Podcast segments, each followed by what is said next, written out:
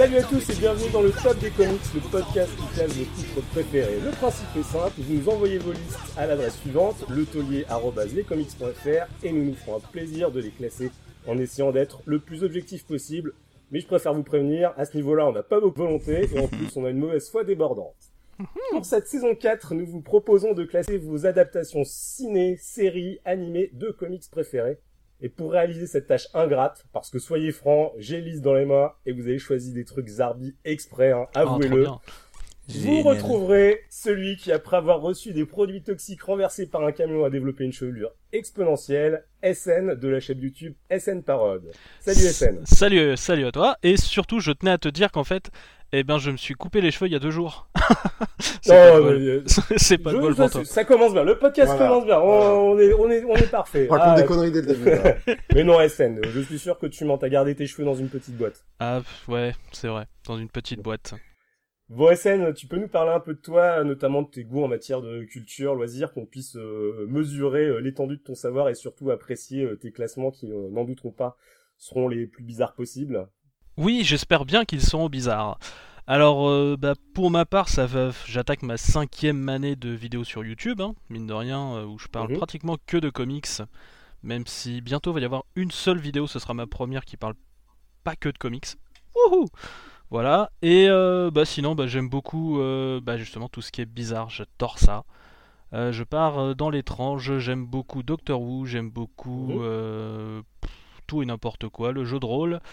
Ouais. Euh, même le jeu pas drôle, donc voilà. Et comme vous avez vu, je suis amateur de jeux de mots, euh, de calembourbons et tout ce genre de choses, même des calembredaines. Voilà, voilà. Waouh. On a François Pérus avec nous. Tu devras faire la voix quand même, hein. Un Ouais, bon ouais. François Pérez. Et si je ne me trompe pas, on peut te suivre sur Twitter à @parodesn. C'est ça, avec une majuscule sur le P et une majuscule sur le S, parce que j'aime bien voir ça comme un nom de famille et un prénom. Mais ça marche bien parce que pour ne rien vous cacher dans le collectif, on a vite tendance à s'appeler par nos prénoms, sauf SN qu'on appelle toujours SN. Je dois être un des rares à connaître ton vrai prénom d'ailleurs. Ah ah, et ben bah oui. Ah, Et je le garderai secret. Ah bon? Pour vous donner un indice, je pense que dans ma scolarité, j'ai dû en avoir en moyenne 3 par classe jusqu'en terminale. Ah ouais. Ah. Bah, moi, moi, moi qui espérais avoir du chantage sur mon... Sur mon... Non, non, je ne suis pas comme ça. Allez, ensuite on passe à celui qui a été mordu, et j'ai dit mordu pour pas dire un autre terme, par un Yves Saint Laurent radioactif lors d'une visite scolaire et qui depuis porte des lunettes et des costumes ridicules, j'ai nommé Pierre alias Spicy Cactus, Bonjour. chroniqueur sur le formidable site www.lescomics.fr. Allez Pierre, à ton tour, parle-nous de tes appétences et tes centres d'intérêt qu'on puisse évaluer euh, ton, tes aptitudes à classer les titres de nos auditeurs. Bonjour. Donc, euh, comme on l'a dit, je suis chroniqueur sur leschroniques.fr depuis peut-être 5 mois, je pense, maintenant. Et euh, je suis un grand fan de DC et euh, Ouais. également de comics indépendants. Moins de Marvel, mais bon, je n'ai rien contre non plus, je suis pas Yanda. Yeah, c'est bien. Et euh, je suis aussi un grand fan de Doctor Who et, et voilà, j'aime les séries un peu bizarres, j'aime aussi les trucs louches. Et ouais, voilà. Et je suis belge. Ça apporte un peu de Ah. diversité dans ce collectif. Très bien, très bien. Je ne l'avais pas deviné jusque-là. Donc je risque peut-être de dire 90 au lieu de 90, je préviens. Bon, on, on, on, on va faire avec, ça ira. Ça va, si vous survivez, c'est le plus important. Est-ce que tu as une adresse Twitter à laquelle on peut te suivre Euh, oui, c'est Spicy Cactus. Euh, par contre, j'écris jamais dessus, mais si ça vous chante, vous pouvez me suivre, euh, aucun souci avec ça. Tu me l'as super Voilà, bien vendu. Ça donnera de la crédibilité au bonhomme, c'est pas plus mal. Allez, et donc euh, à chaque numéro euh, du Top des Comics euh, saison 4, euh, nous aurons un invité d'honneur, et l'invité d'honneur de ce premier numéro, celui que ses parents adoptifs ont retrouvé au milieu d'un cratère enveloppé dans un maillot de la NBA. Il est aujourd'hui chroniqueur chez Phonetic Arts, mais euh, bon, c'est un petit peu en stand-by. Et lorsqu'il enlève ses lunettes, il devient rédacteur en chef des MOOC X-Men, Avengers et Joker publiés aux éditions Unis. J'ai nommé François Ray. Salut tout le monde. François, pareil, qu'est-ce que tu aimes dans la vie à part la NBA, les jeux de société, les comics? Eh ben j'aime bien Doctor Who aussi. On Ouais. c'est ça qu'on veut. Euh, non, bah les comics forcément vu qu'on va en parler aujourd'hui, le cinéma, euh, DC, Marvel, euh, à égalité. Peut-être une légère préférence pour DC, mais vraiment légère. Euh, Valiant Yanda, Comics en fait, euh, vra- vra- vraiment, vraiment un filtresque collectif, en fait. Alors pour nos auditeurs qui ne connaissent pas euh, Yanda, Yanda, euh, Vous le connaissez, il a une super chaîne euh, qui s'appelle Les Comics de Yanda, si je ne Ouais. m'abuse. Euh, et c'est un gros DC fanboy, euh, très très pointu sur le sujet. Il transmet super bien euh, sa passion Ça, euh, pour euh, pour la maison. euh, euh, DC, deux lettres. Et je vous recommande d'aller voir euh, d'aller voir ces titres. Alors c'est vrai qu'on le charrie pas mal et dès qu'on parle Marvel, il y a plus grand monde, mais je crois qu'il essaie de se mettre à jour quand même. Ah, on est, on est un peu obligé. Ouais, il Super. essaye, de loin. Oui, on n'insiste pas trop. Et François, est-ce que tu as un Twitter sur lequel on te suit? Non, je Ah. n'ai pas de compte Twitter sur Ah, lequel je, je publie euh, mes euh, activités professionnelles ou extra-professionnelles. Eh ben écoute, c'est pas grave, euh, c'est pas une tare, on te garde quand même euh, comme invité. Quant à moi, une expérience m'a totalement défiguré il y a quelques années. C'est l'acné, j'en suis sûr. Absolument, absolument, c'est vrai. J'ai eu une petite acné, mais elle était très résistante. Vous savez, j'ai fini au Raokutan, là, qui rendait les gens dépressifs et les adolescents se suicider. mais ma force d'esprit et de caractère euh, m'a permis d'outrepasser euh, cette molécule. Je reste un scientifique de génie, caché sous mon masque, je dirige mes oeils avec dureté et justice. Je suis Charles, j'écris sur mon peu de temps libre sur le site www.lescomics.fr, vous me connaissez peut-être sous le nom de Prime Sinister. J'aime la littérature classique américaine, les films, mais pas de ceux de super-héros. Hein. Euh, moi, je suis plutôt de l'avis de Scorsese. Les comics plutôt Ouais, et sans là- super-héros. Tu déformes un peu son avis. Hein. Je n'ai pas la télé, je ne joue que très rarement aux jeux vidéo, et lorsque cela arrive, je joue surtout en rétro gaming. Bref, vous l'aurez compris, je suis l'animateur rêvé pour cette émission. Oui, c'était tout à fait bien. ce que j'étais en train de me dire. Ouais. Vous pouvez Vous- me retrouver à l'adresse euh, Twitter at Charles H. Tran. Et puis, je crois qu'on a fini pour les présentations. C'était comme beaucoup de mauvaise foi dès les présentations, hein, je trouve. À Et peine. non pas, je ne vois pas de quoi vous parler. Ce n'est pas l'avocat du diable, mais l'animateur du diable. Allez, pour cette euh, première liste, je propose qu'on laisse à François l'honneur de choisir la première. François, est-ce que tu peux me donner un nombre entre 1 et 8 qu'on tire au hasard? L'une des nombreuses listes On va dire le, je sais pas, le 3. Le 3. Alors, le 3, la première liste nous est proposée par quelqu'un de bien connu dans le comics game. Son sourire n'a d'égal que ses yeux doux. Il s'agit de Florent, que vous connaissez Mhm. peut-être sous le sobriquet de pistolet à bulles. Tout à fait. Voici ce qu'il nous envoie. Ma liste pour vous les gars, avec deux petits accents pour faire un petit, euh, un petit regard malicieux, qui est quand même sa marque de fabrique. Alors, ma liste pour vous les gars, The Boys, la Hmm. série, une adaptation qui garde l'esprit du comics et qui nous propose même quelques surprises. Sin City, le film, quand Frank Miller met en scène son chef-d'œuvre, c'est éblouissant. Et pour finir, le troisième titre à classer, Jessica Jones, la série qui réussit à retranscrire le malaise des agissements de l'homme pourpre. Un chef-d'œuvre. Ah.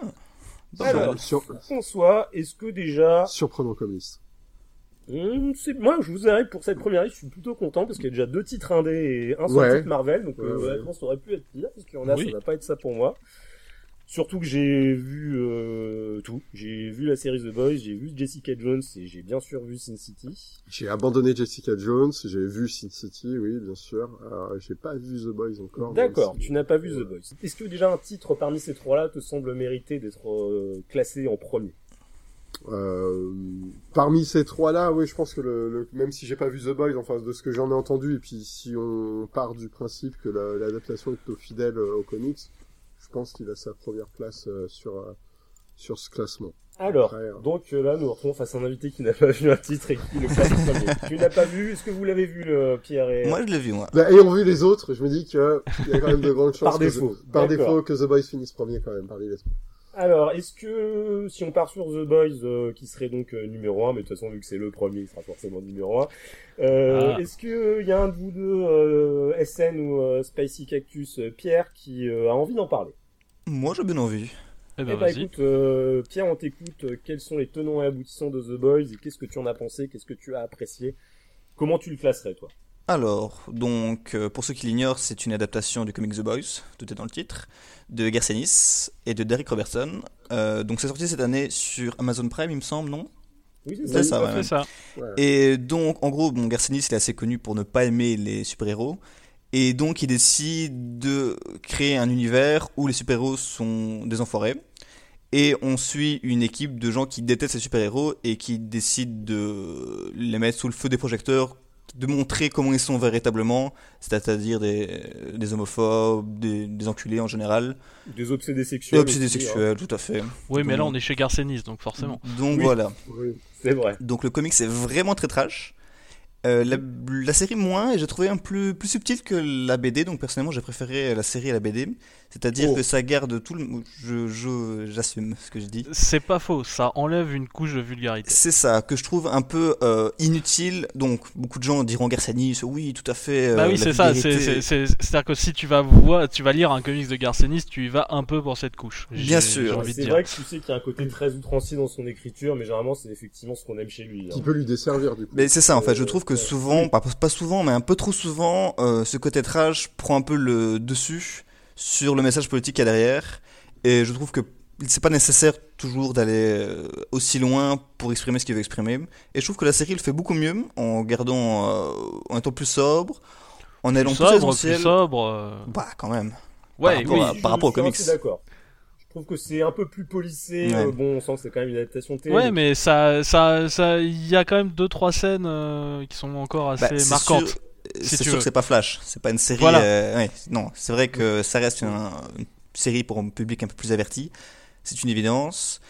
Euh, pour moi, c'est une série qui en elle-même est très sympathique, sans plus, mais qui doit beaucoup à son antagoniste en fait. Et je trouve que c'est vraiment euh, son méchant qui justifierait Oui. presque regarder la série et qui pousse vraiment la série vers le haut. Et c'est une série qui s'attaque à des, des problèmes de société, surtout américains, donc ça nous parle peut-être un peu moins, mais ça le fait, je trouve, avec une certaine justesse.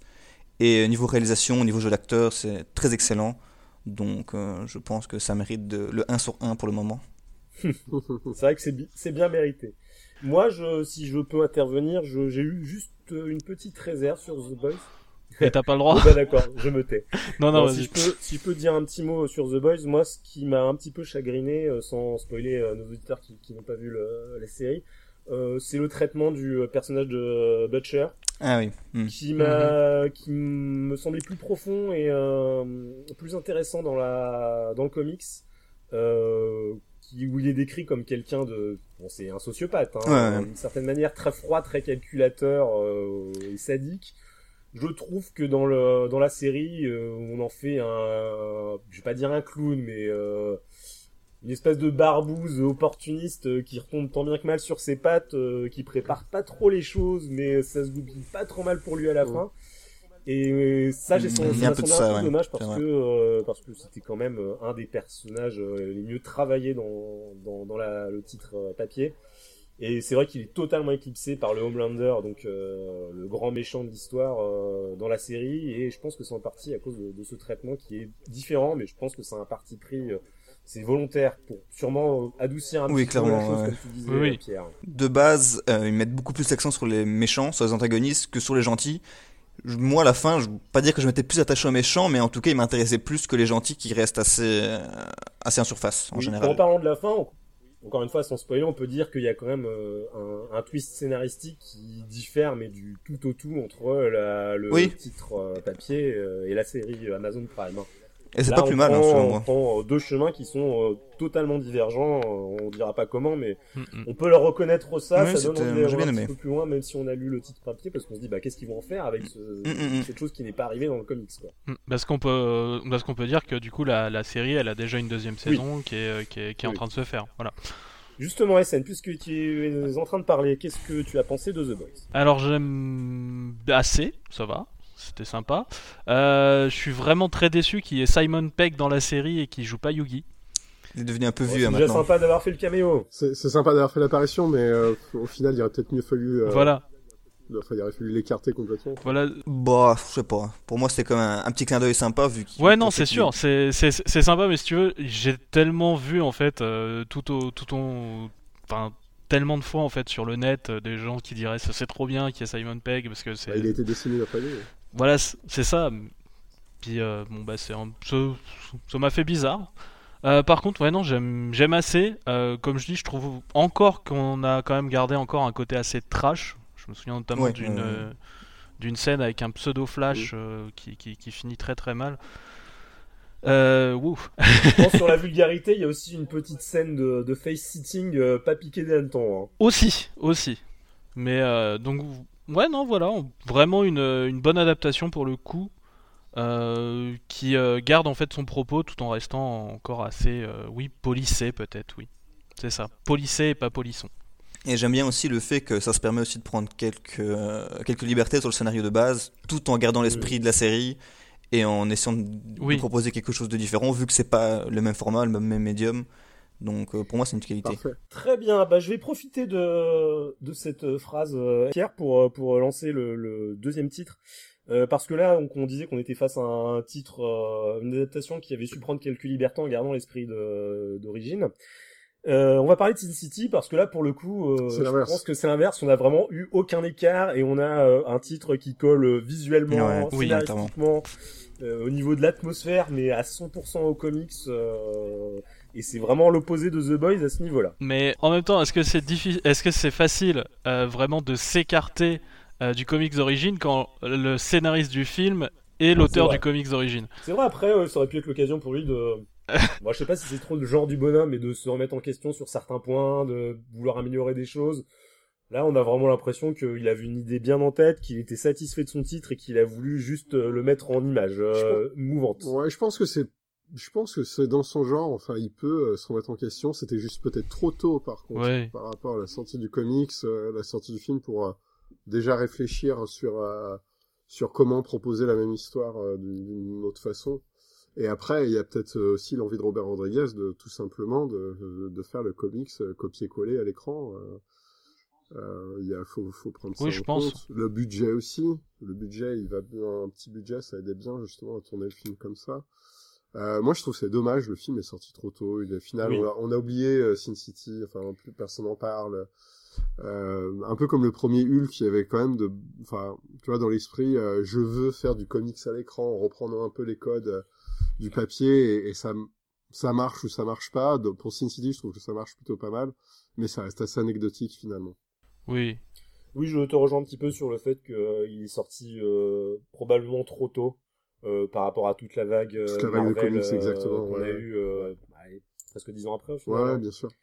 Euh, Bah euh, même même plus, c'était 2005. 2005. Oui. ouais. Bah, ouais, effectivement. euh, Ouais. 2005, ouais. ça Ouais. fait déjà 14 ans. Ça fait déjà 14 ans, ouais, mais du Ouais. coup, c'est 5 ans avant Iron Man ou un truc comme ça, donc finalement. Ouais, c'est ça, mais tu, tu, tu vois par exemple les premiers films X-Men ou les premiers films Spider-Man, ils sont sortis avant et on s'en Ouais, souvient encore. 99, Mais voilà, mais peut-être parce qu'ils ont justement le, le poids de la licence et euh, Le poids de la licence, et puis le, c'est sorti dans, un peu euh, dans l'intime, enfin, Oui. Bah, disons que Sin City était déjà, je pense, très honnêtement, un titre euh, papier qui était assez underground. ouais. C'était bien connu dans, dans le milieu, on va dire, pas du grand Oh public. non, enfin Frank Miller pense- était quand même un, un nom connu en dehors et Sin City était, était quand même un, un petit peu connu en dehors. hein, Ouais, des à la même époque, tu vois, je Pas pense pour les néophytes, aussi- quand même. euh, c'est aussi connu qu'Hellboy, pour, pour, pour reprendre deux adaptations qui sortent à peu près Voilà. euh, sur, aux mêmes années, et euh, Ouais, bah, on a plus retenu Hellboy que, que Sin City. C'est vrai.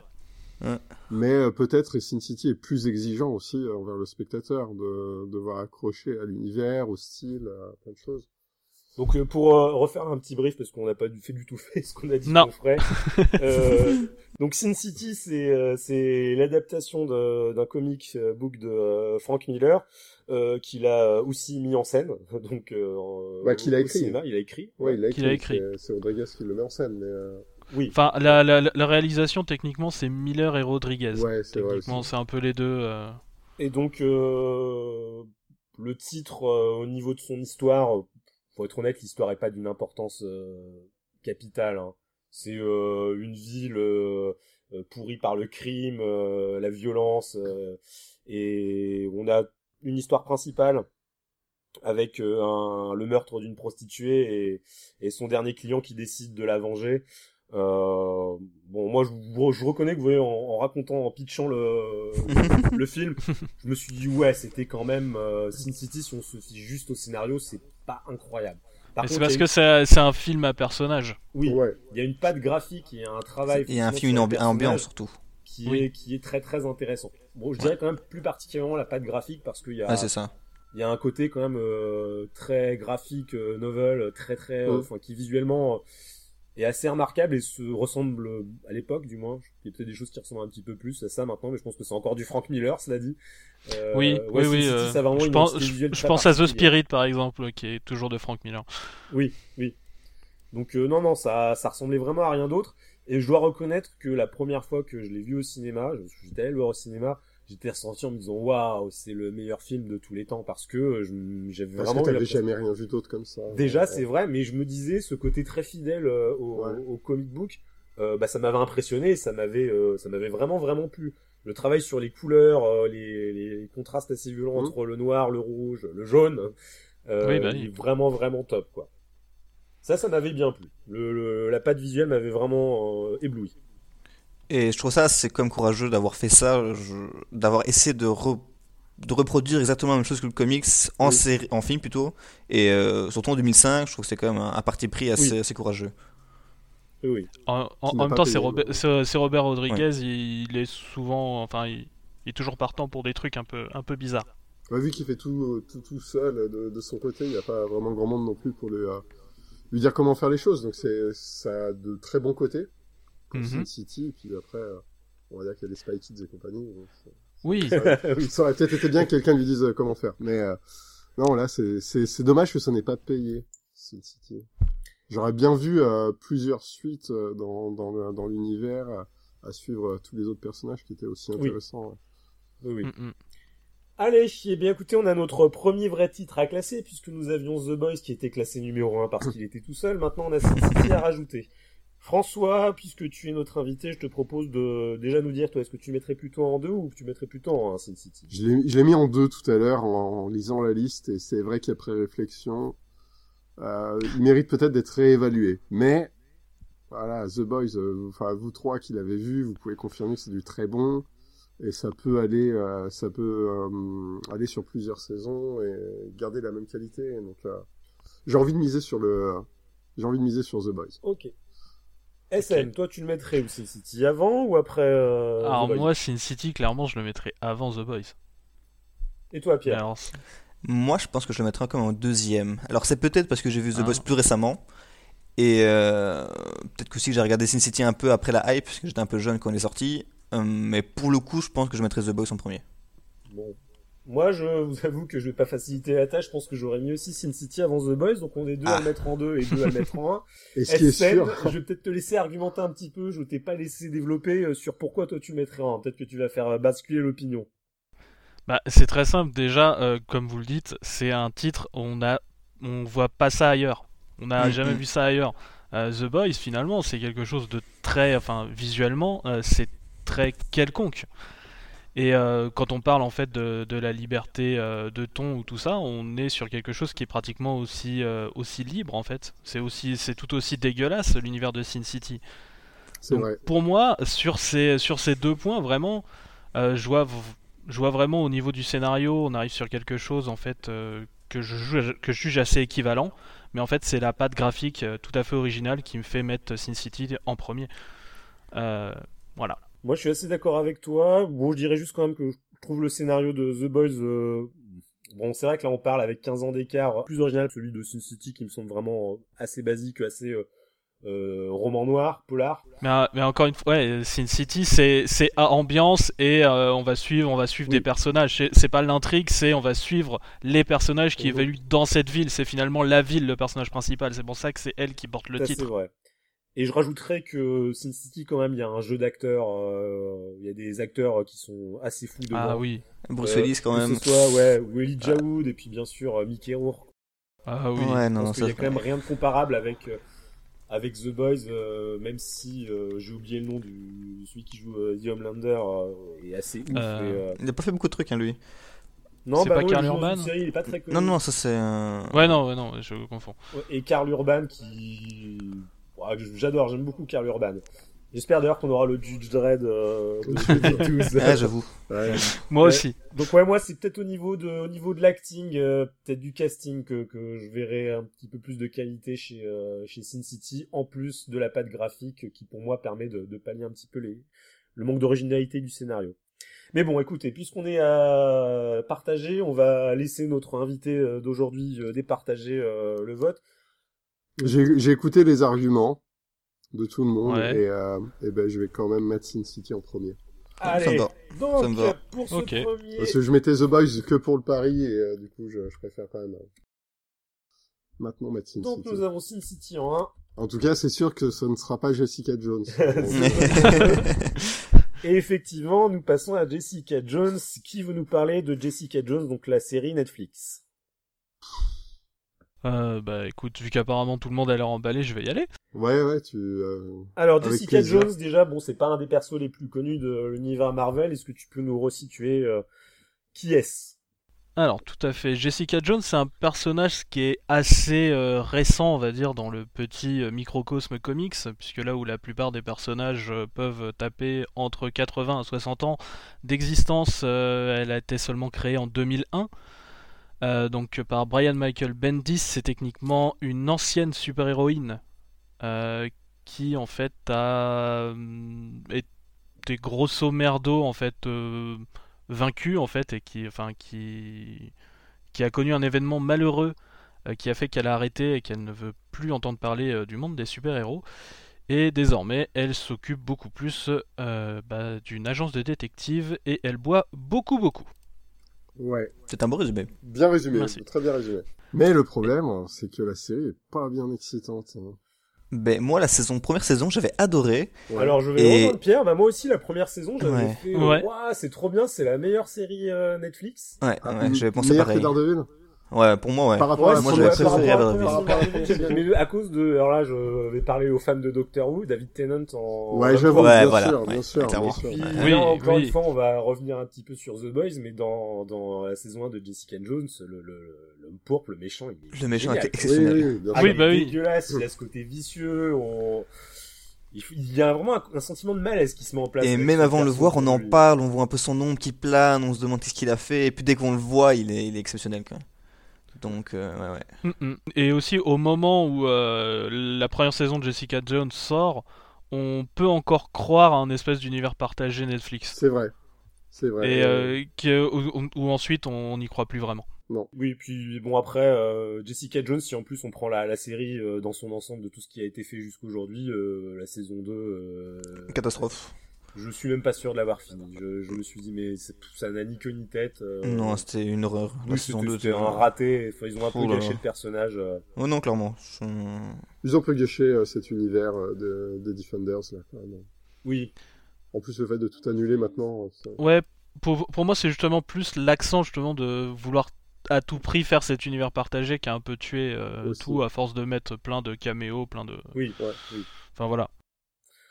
Oui, non, bon là, je pense qu'il y a, il va y avoir un consensus. Moi, c'est clairement euh, très, très, très, très loin derrière Sin City. Ah oui, mais on n'est même pas dans le on même pas, on n'est dans pas dans le même univers. Non, là, euh, là, on se retrouve dans. Il y a deux excellents titres euh, qui méritent leur place actuelle. Et puis Jessica Jones, je pense que moi, si on m'avait donné le choix, je l'aurais mis, euh, Mais pour- en dernier pour l'instant. Mais, mais pourtant, ça aurait pu être très très bon. Enfin, il y a un gros potentiel sur les personnages. C'est ça, si on parle vraiment que de la saison 1... euh, C'est ça, ouais. Le problème, c'est qu'on cote euh, The Boys avec une seule saison, et Jessica Jones, on cote avec trois, quoi. Ouais. Donc à partir du moment où on cote trois saisons, bah, c'est sûr que ça abaisse la qualité, quoi. Ouais. Oui, oui, c'est vrai aussi. Mais après, ça dépend. Je pense qu'il y a des titres qui ont plusieurs saisons. Qui Oui, non, bien sûr, mal, mais Oui, oui, dans oui. ce cas-ci, euh, ça pêche beaucoup. exemple, tu vois, mais, euh, Magnum. Magnum, mais euh, Oui. Oui, non, c'est sûr. Oui, donc, euh, je pense qu'on va pas perdre trop de temps sur euh, sur Jessica Jones. Hein, mon cher Numéro Florent trois. Pistolabule, on va le mettre. Moi, je le mets troisième. Hein. Oui. On est tous Bah, on est entièrement d'accord. Je vais mettre troisième aussi euh, pour le coup. Jessica Jones en troisième, qui sera donc derrière The Boys et Sin City en première place. Allez, on passe à la suite. Spicy Cactus, alias Pierre, je vais te demander de me choisir un nombre ou un chiffre contenu entre 1 et 8, mais qui ne sera pas 3. Je vais prendre le 2. Le 2. Ah, la meilleure alors le liste. 2, J'avoue, j'ai la liste sous les yeux. Tu, le as, 2, tu as tapé le gros lot. il y a Ah, des trucs incroyable. pas mal. Je pense qu'il y a un potentiel, je veux pas influencer les votes, mais il y a un potentiel premier définitif dans la liste. Alors Jérémy T, nous te remercions pour ton mail, tu as été très succinct. 1. Merci. Je crois qu'il a fait le classement déjà lui-même. 1. Batman, la série animée. Ah, D'accord, 2. Spider-Man 2 de Sam Raimi. Ouf. d'accord. Et en 3. Logan. Ah, Ah oui, j'ai pas vu le gars. Allez, Ah. Pierre, euh, on t'écoute, tu choisis quoi Tu veux nous Euh, parler ben, on va prendre la série éliminée quand même. On va prendre, euh, on va prendre Batman. Respectons quand même la série. Allez, Batman, est-ce que tu peux nous en parler? Est-ce que- Déjà, est-ce que tu étais né quand la série Batman est sortie? Alors oui, c'est, ça passait quand j'étais assez petit et je l'ai découvert un peu sur le tard, je dois bien avouer. Euh, mais j'ai trouvé ça excellent. Mais j'avoue que quand j'étais très petit et que ça passait, euh, ça m'emballait pas plus que ça. Non, c'est vrai. Oh. Ah ouais. Voilà, voilà. T'avais quel âge quand tu, si c'est pas indiscret, quand tu as commencé, quand c'est Ah non, ah non, en effet, c'est- donc euh, c'est sorti en 92, je suis en 95, donc euh, je n'étais même pas né quand c'est sorti. Alors, on va traduire. Non, non, ah non, en, 92. 80 en 92, en 95. D'accord. Voilà. Ok. Moi, je- Vas-y, ça t'écoute. Du coup, tu, re- Hmm tu, tu- tu regardais ça sur euh, dans, dans quelle émission du coup? Ah, je ne sais même plus, hein. c'est c'est Ouais, dire voilà, à quel c'est point ça remonte quoi. Parce que Je- autant en France je vois, mais euh, Et je pense que c'était sur une Belgique, chaîne, je une sais chaîne pas. française quand même. Je pense que c'était sur une chaîne française. Peut-être les minicums alors sur France 3. C'est peut-être les minicums, je regardais les minicums, donc ça doit être Ah bah voilà. Et ouais, c'est vrai que ça passait dans les minicums. C'est passé euh, sur Canal sans émission comme les Simpsons. Après, c'est passé dans Des Codes pas Bunny. On l'a eu après dans avec Taz. Ouais. Et puis ça a dû finir sur les minicums, ouais. Me moi, souviens, j'ai- moi je le regardais sur la 3 quand j'étais gamin. Avec le grand jeu Batman. Ouais, moi c'était euh, moi il y a une vraie Madeleine de Proust hein, sur Ouais, Batman, ouais. la série animée euh, quand j'étais enfant. Alors moi je suis né au milieu des années 80. Donc euh, je, je, je vais précisément 7 ans je crois quand euh, quand c'est sorti. Euh, j'avais pas le droit de regarder la télé, mes parents ils étaient très modernes à ce niveau-là, on entend beaucoup de parler des ravages des écrans chez les enfants, moi c'était déjà j'étais déjà au pas là-dessus et il y avait un truc que j'avais le droit de regarder, c'était les dessins animés sur la 3, je crois le samedi soir. Et euh, de Ok. temps en temps, je me souviens que ça devait passer dans les euh, le samedi soir. Parce que je regardais, il y avait euh, Denver, euh, et trucs comme ça, et je me souviens qu'à un moment, quelques années plus tard, on avait dû avoir Batman qui passait Mhm. le samedi soir. Alors Vers c'est sûr 20 que du coup ça fait un sacré cap au niveau de la qualité entre Denver et Batman. Ouais. Je veux pas. euh, je connais ton adresse, Assem, je vais venir te casser la gueule si tu dis non mais euh, autant Denver, Jessica Jones, il y a, il y a- on peut débattre, mais Denver, Denver, c'est bien mieux que Jessica Jones. Hein. Attendez, Oui, un oui, dinosaure qui joue de la guitare, les mecs, et qui voyage dans le temps. Bref. Ouais, et puis Ouais. c'est- c'est c'est ton ami et bien Ouais. plus. Et bien plus encore, non, mais bien plus Encore. encore, non, non, Non, non. c'était juste euh, mon Non, non. ami à la télé. Hein. Je faisais rien d'autre, de rien de plus avec lui. Il était pas belge. Il s'appelait Mark Denver, je crois. Euh, donc euh, non, Batman la série animée, moi c'est vraiment une Madeleine de Proust. Et vous voyez quand je quand je- j'entends le générique, ça me met les poils quoi. Il y a un- il voilà. D'ailleurs ce ciel rouge là. Puis il est tellement beau le, le design du Batman de la série animée. euh. Et puis les jouets quoi, les jouets. ouais. Alors du coup de- les trois premières saisons de la, de la série animée. Donc euh, pour euh, pour revenir un petit peu sur euh, sur Batman la série animée, euh, bon je pense que c'est quand même un titre qui a une place dans le cœur de, de beaucoup de fans de comics, euh, Mhm. beaucoup de, de de génération de la génération 90. Juste une question avant qu'on commence. Est-ce qu'on compte aussi euh, la quatrième saison? Bah oui oui on va faire comme avec Jessica Jones, hein, on va apprendre. Oui, oui. D'accord. la- Une série aussi. Je pense qu'on peut même mettre euh, le- les films qu'il y a eu, enfin le film c'était euh, Spectre. Le fantôme Ah masqué. non masqué, non non. ouais. non non non je mets je mettrai les films à part au cas Tu où. mets le film à part, bon ok bah alors on a Ouais. juste parlé de la série animée. Euh... Les quatre saisons, d'ailleurs, je, je crois même que j'ai. Eh, C'est ça. J'ai l'intégrale Oh, en Blu-ray dans la main. Bien. Tu ne seras pas. Ah, gagné, moi elle est elle, est dans la pièce à côté. euh. Donc, euh, bah écoute, euh, donc Pierre, est-ce que tu as des petites choses à nous dire sur Batman la série animée, des petites anecdotes par exemple? Ben, pas grand chose. Donc, moi, je l'ai regardé en anglais pour le coup, vu que je l'ai regardé assez tard, euh, je l'ai Mhm. regardé en VO. Donc, le Ah. doublage était exceptionnel. Ouais, Avec. Kevin Conroy. Avec, ouais, et Marc Hamill, bien sûr. Oui bah. Bien sûr, en Joker. Voilà. Et donc, je regardais ça dans le train. Donc, voilà, c'est la seule anecdote euh, que je veux raconter. D'accord. Je regardais ça dans le train. C'est c'est déjà pas mal. Alors, peut-être qu'on a des anecdotes un peu moins personnelles à raconter sur. Voilà. Donc, euh, faites-vous plaisir. Sur Batman animée. Mais merci Pierre, hein, on est on est ravis. Bon, peut-être peut-on dire déjà que euh, il y a des choses qui sont rentrées euh, dans le canon de, de Batman, euh, même euh, au niveau euh, de l'univers euh, cinématographique ou même euh, comique. Hein. Oui, ouais. C'est tout à fait. a Harley effectivement Quinn. des personnages qu'on connaît quasiment tous, euh, qui vient de la série, qui a été créé pour la, la série animée. Euh, c'est Harley Quinn. Il y a Harley Quinn qui est créé, puis il y a des personnes, qui... il y avait des personnages qui sont pas créés mais qui sont développés, comme Mr Freeze. Oui, c'est vrai que le Mr Freeze de la, la série. Mr euh, Freeze animée, existait très, déjà avant, mais euh, qu'il- il pas est du tout. inexistant, ils ont, quoi. Ils ont vraiment c'est la révolutionné série. Mr Freeze. Ouais. Euh, c'est une série euh, qui est un peu au croisement de plein de choses euh, de l'univers de Batman à l'époque. On a euh, Bruce Timm, Paul Dini, ils ont tout- ils viennent du dessin animé, ils ont toujours voulu faire des comics. Ils en faisaient euh, très légèrement dans le sens où euh, Bruce Timm, il faisait, les- il écrivait les comics et il dessinait les comics, pardon, euh, qu'il y avait euh, dans les euh, boîtes de jouets euh, des maîtres de l'univers. Ah, il y avait des petits vrai, comics qui vrai, accompagnaient les figurines. Euh, donc, ils, ils venaient pas forcément les deux de cet univers-là. Ils, en- ils faisaient du dessin, mais ça restait vraiment ané- anecdotique. Euh, donc, ça reprend quand même déjà des, des, des codes quand même du comics. Euh, ils veulent se séparer des, des films de Burton, mais quand même garder un lien, euh, un tout petit l'ambiance, lien avec, au niveau d'un tout petit peu de l'ambiance, qui est euh, beaucoup plus film noir Oui. que Et ouais, film Burton. noir à fond. Euh, c'est pas c'est pas gothique euh, Batman la série, c'est Mm. plutôt film noir. Et la musique, Oui. puisque euh, la compositrice de euh, la série animée, c'est Shirley Walker, C'est ça. c'est la conductrice euh, des orchestres de Danny Elfman. D'accord. Mm, mm. conduit pas Et le- d'ailleurs, Danny Elfman a fait aussi deux trois trucs au niveau euh, musique, enfin Sur les séries animées, justement. euh, bah, elle reprend, enfin, enfin, il compose le thème, ouais. Oui, oui. Il- Déjà pas mal. C'est déjà pas mal, et du coup, il y a une, euh, enfin, il co-compose le thème, parce que ça reprend des- un peu les, des sonorités de son thème sur les films. Euh, mais c'est bien Shirley Walker, après, qui, euh, Oui, oui, Enfin, c'est elle la principale et Ouais. qui va avoir fait le, plus, le, le- le gros, gros, gros du taf. hein, Ouais. Ça, je suis d'accord. Alors là, je parle sous votre contrôle, euh, les amis, parce que je vous avouerai que j'ai j'ai le, le coffret DVD Blu-ray euh, sous la main, euh, que je n'ai pas ouvert. Mais je ne l'ai jamais lu Je ne l'ai jamais, je ne l'ai jamais ouvert. Non, je l'ai pas ouvert parce qu'en fait, je le garde. Je l'ai acheté. Il y avait une grosse promo et j'ai, c'est pas un secret. J'ai un petit garçon qui a, qui a un an et demi. Et ça, ça Ah. fait, je pense que c'est le premier truc que j'ai envie de lui montrer. Et j'en parlais avec euh, sa maman, euh, avec ma femme, qui me disait, oui, quand même, moi, je garde un souvenir de Batman. euh, c'est quand même, au final, assez noir, euh, assez, c'est pas violent euh, graphiquement, mais avec des histoires qui sont un peu dures. C'est un- Et c'est Ah, il y a- il y il y il y prenant, voyez, avec. euh, c'est un peu osé pour l'époque, ouais. Ouais, ouais. ou Mais- Ouais. pour des Je trouve qu'il y a un bon compromis quand même. Je trouve qu'il y a un bon compromis entre le côté un peu noir et le côté justement, comme tu dis, pour enfants.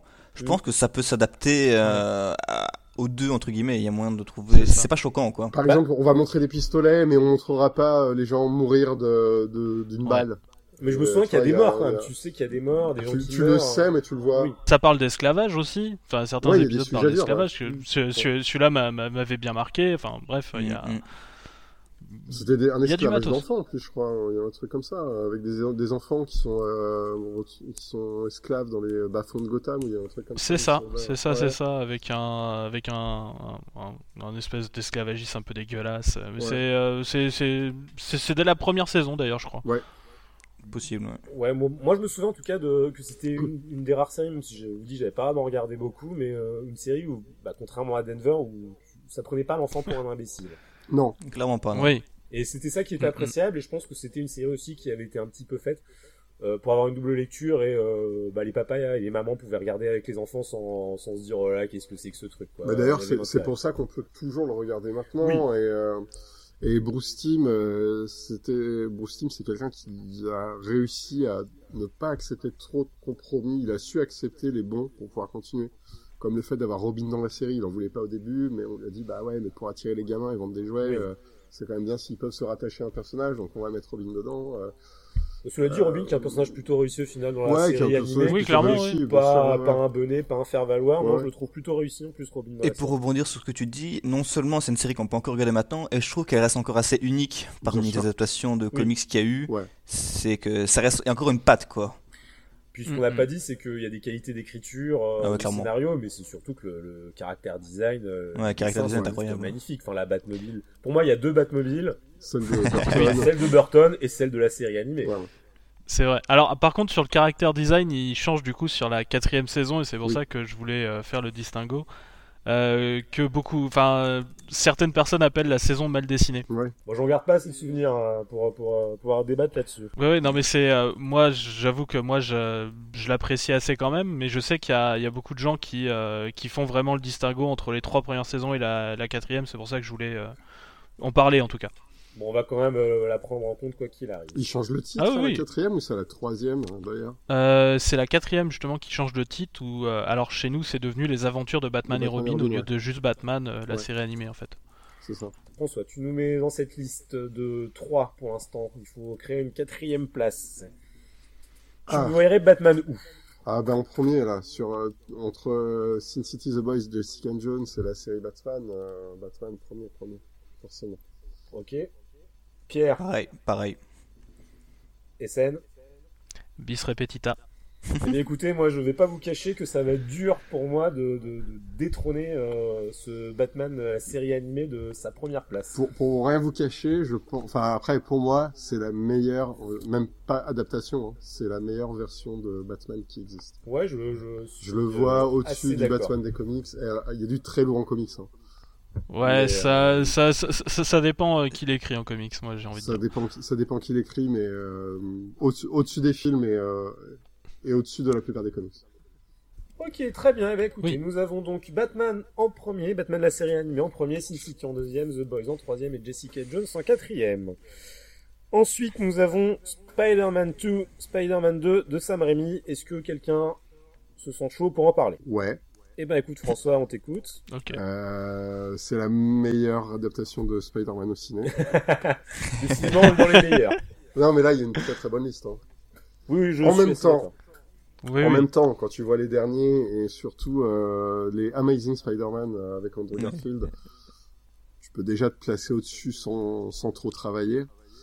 Euh, et chez Sam Raimi, ouais, la trilogie est très très très, très bonne et le deuxième est au-dessus parce qu'il arrive. euh, moi, j'aime bien ça dans les, euh, les histoires de super-héros quand tu arrives à concilier le, le quotidien du euh, Mm. héros, du protagoniste, avec euh, sa vie de, de, de justicier.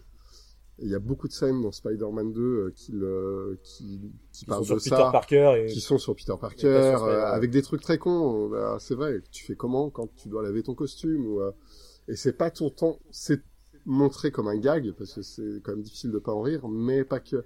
Il y a quand même une, une- beaucoup de réflexion sur le mélange entre assurer ta vie de tous les jours et Mhm. euh, ta vie de super-héros. Et Spider-Man, ça a beaucoup été ça.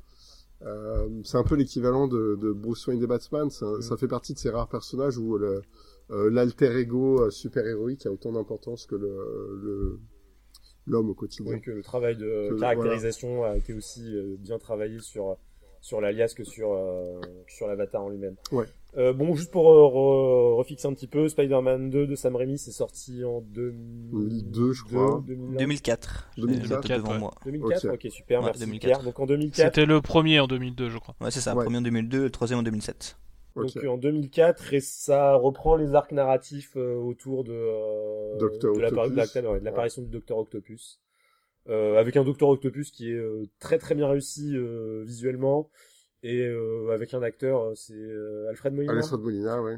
qui colle euh, parfaitement à l'image qu'on avait de, De Docteur Dr. Octopus, ouais, de, ces années-là, des années 70. Et encore une fois, on revient un petit peu sur des choses qui nous ont plu. Il y a quand même une patte Ouais. très rétro, je trouve, dans Avec le- les Spider-Man de Sam Raimi, qui est assez assez charmant. Il y a un côté un peu kitsch assez, assez agréable. Ouais. Il essaye d'adapter le Spider-Man avec lequel il a grandi, très clairement. Il a grandi avec, celui Oui. des- avec les, les comics des années 70. hein. Euh, Voilà, moi sur ce film, je me souviens surtout de, de certaines scènes euh, d'action. Ce qui, euh, Complètement ce qui- folle. c'est- ce qui, Le est- train ce qui m'arrive. Ce qui m'arrive pas souvent en fait sur des films de, super-héros où je me souviens vraiment Oui, des vrai. scènes d'action, Oui. mais la scène du train, Ah bien sûr, ouais, tu vois ce que je disais, le Ouais, train. le Ouais, train, le ouais, train. ouais. Bon, en plus, elle est déjà elle est très bien réussie euh, au niveau plan séquence. Elle, Oui. est, euh, elle, est, elle est super bien filmée et puis il y a une euh, ah, encore une fois il y a une charge émotionnelle dans le truc euh, quand euh, il, en- il enlève son masque, euh, que euh, après il s'évanouit, que les gens le portent. oui, Il y a une espèce de communion en fait entre euh, Sam Raimi dans cette scène, il arrive à faire communier le public avec avec son personnage. C'est que moi quand j'ai vu cette scène, j'ai encore un petit peu les frissons en y pensant, je me suis mis à la place des gens, je me suis mis en même temps à la place de Spider-Man et tu te dis c'est un, un super-héros qui est qui est assez connu euh, autant dans les films que, que Oui. dans les BD pour être mal aimé Mhm. et qui là sur cet instant il arrive à obtenir euh, la reconnaissance de bah, de ses pairs des New-Yorkais. La reconnaissance des New-Yorkais, c'est très... Ouais. Un ça, héros il y a quelque new-yorkais. chose- ouais. hein. Il y a quelque chose de très très touchant là-dedans qui m'avait vraiment. Je me suis dit, c'est peut-être effectivement la scène la plus réussie dans les films de Son, super son rapport à la ville est très, import- est très important, son rapport à New York et, et aux New-Yorkais, là où Batman, en fait, on s'en fout un peu de- du rapport entre Batman et les, Oui. euh, les habitants de Gotham. Mais euh, cette scène est très importante pour ça, et la poursuite, c'est une pure Mm. poursuite new-yorkaise, là, euh, à la French Connection, où tu vas avoir Oui, le carrément. héros qui est au sol et qui poursuit le Oui, méchant dans fait. le train. euh, c'est euh, c'est complètement ça, c'est elle, est, elle est doublement réussie pour ça. ouais. Donc non, ouais, effectivement, les scènes, euh, c'est un super point que t'as soulevé parce que je pense que c'est le seul souvenir que je garde euh, de Spider-Man 2 et peut-être même de beaucoup de films, Mhm. beaucoup de scènes de, de- Ouais. de films de super-héros. Ouais. Pour beaucoup de gens d'ailleurs. hein. Quand tu vas sur le net, il y a beaucoup de gens qui parlent de cette scène sans encore. euh, c'est un peu, on a- j'ai l'impression qu'on a, on a vraiment gardé vraiment que cette scène. Ouais, ouais. C'est euh...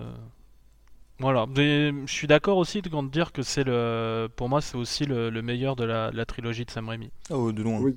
De, ouais, ouais. Moi, j'avais Ça, bien aimé le premier quand même parce que, mais je pense que c'était l'effet de l'attrait de la nouveauté et c'était un, Ouais, et puis il peut... un vrai film de super-héros pour le coup, euh, celui qu'on attendait depuis très très longtemps, je pense. C'est celui qu'on attendait peut-être depuis très longtemps. Ou...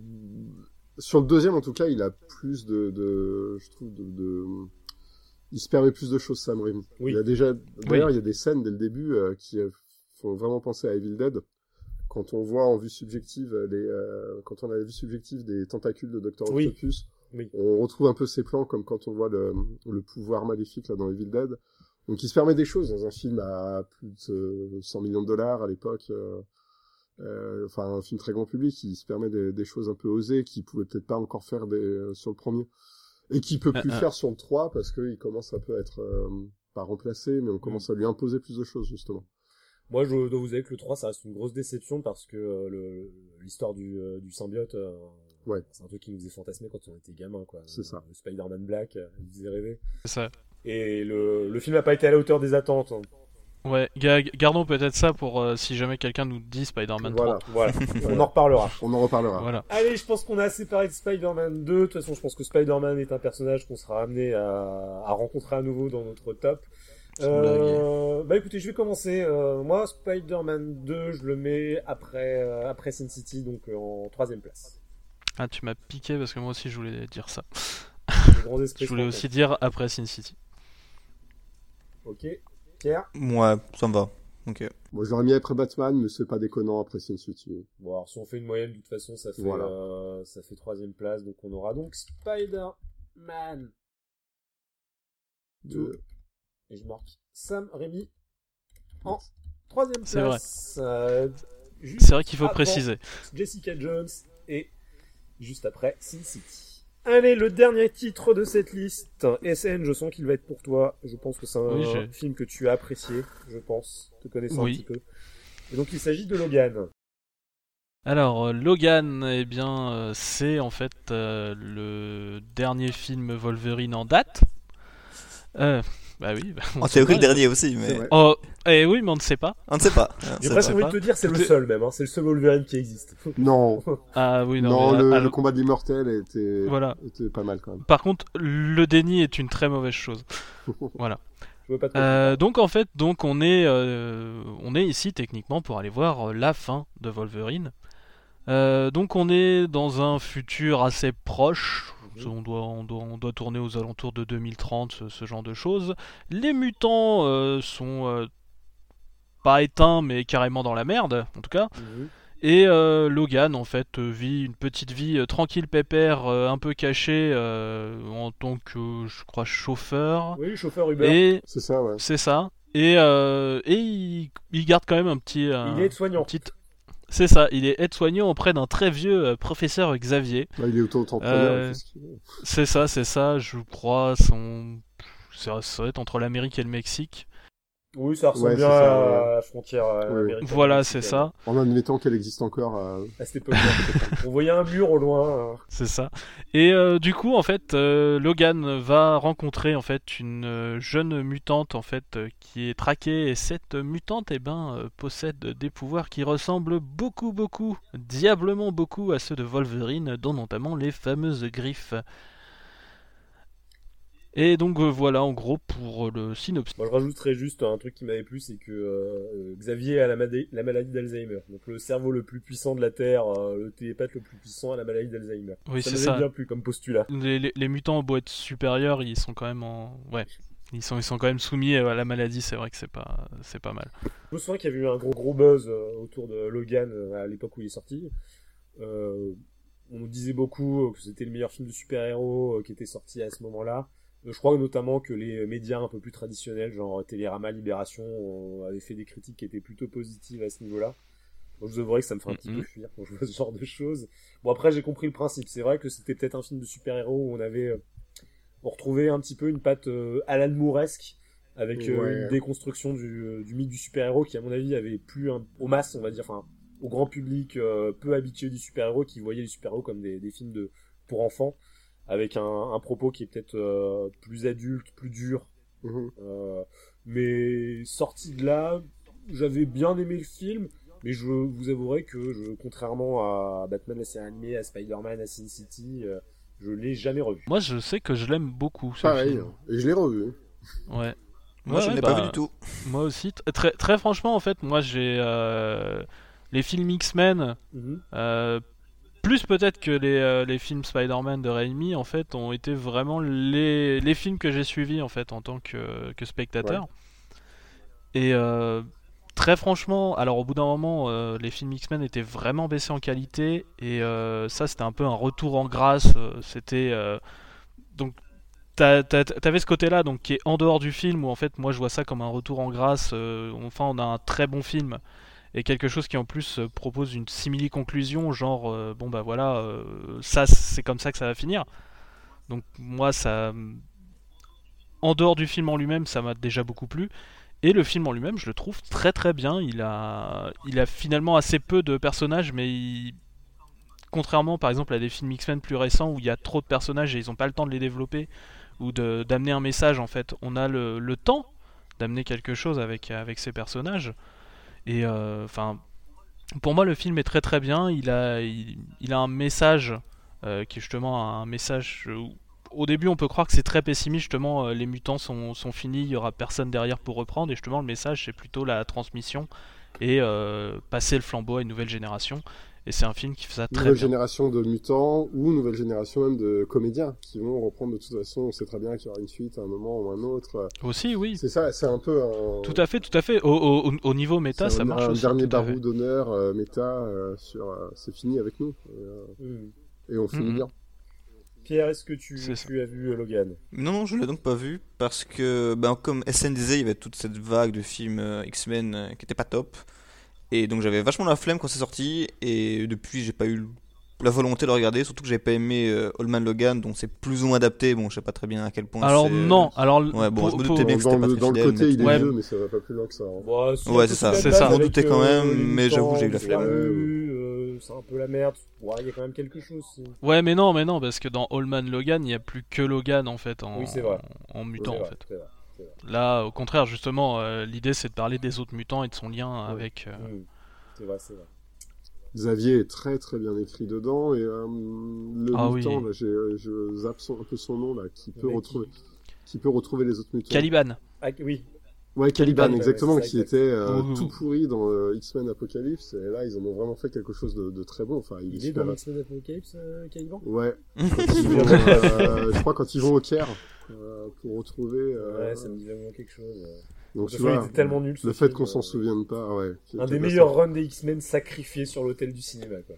Et euh, et du coup, ouais, ce perso aussi qui est plutôt secondaire et essentiel au film, il est très très bien écrit. Euh, Oui, c'est le, ça. Le mercenaire là, le nouveau euh, avec euh, ses Le bras mec de, le mec de. Narcos Euh, Oui, si c'est l'acteur ouais, qui joue dans Narcos. ouais. voilà, non mais il y a. Ouais, il est pas mal, il était bien, ouais. Il y a de... Logan, c'est un film vraiment qui a de très grande qualité. Moi, il- j'ai juste une déception.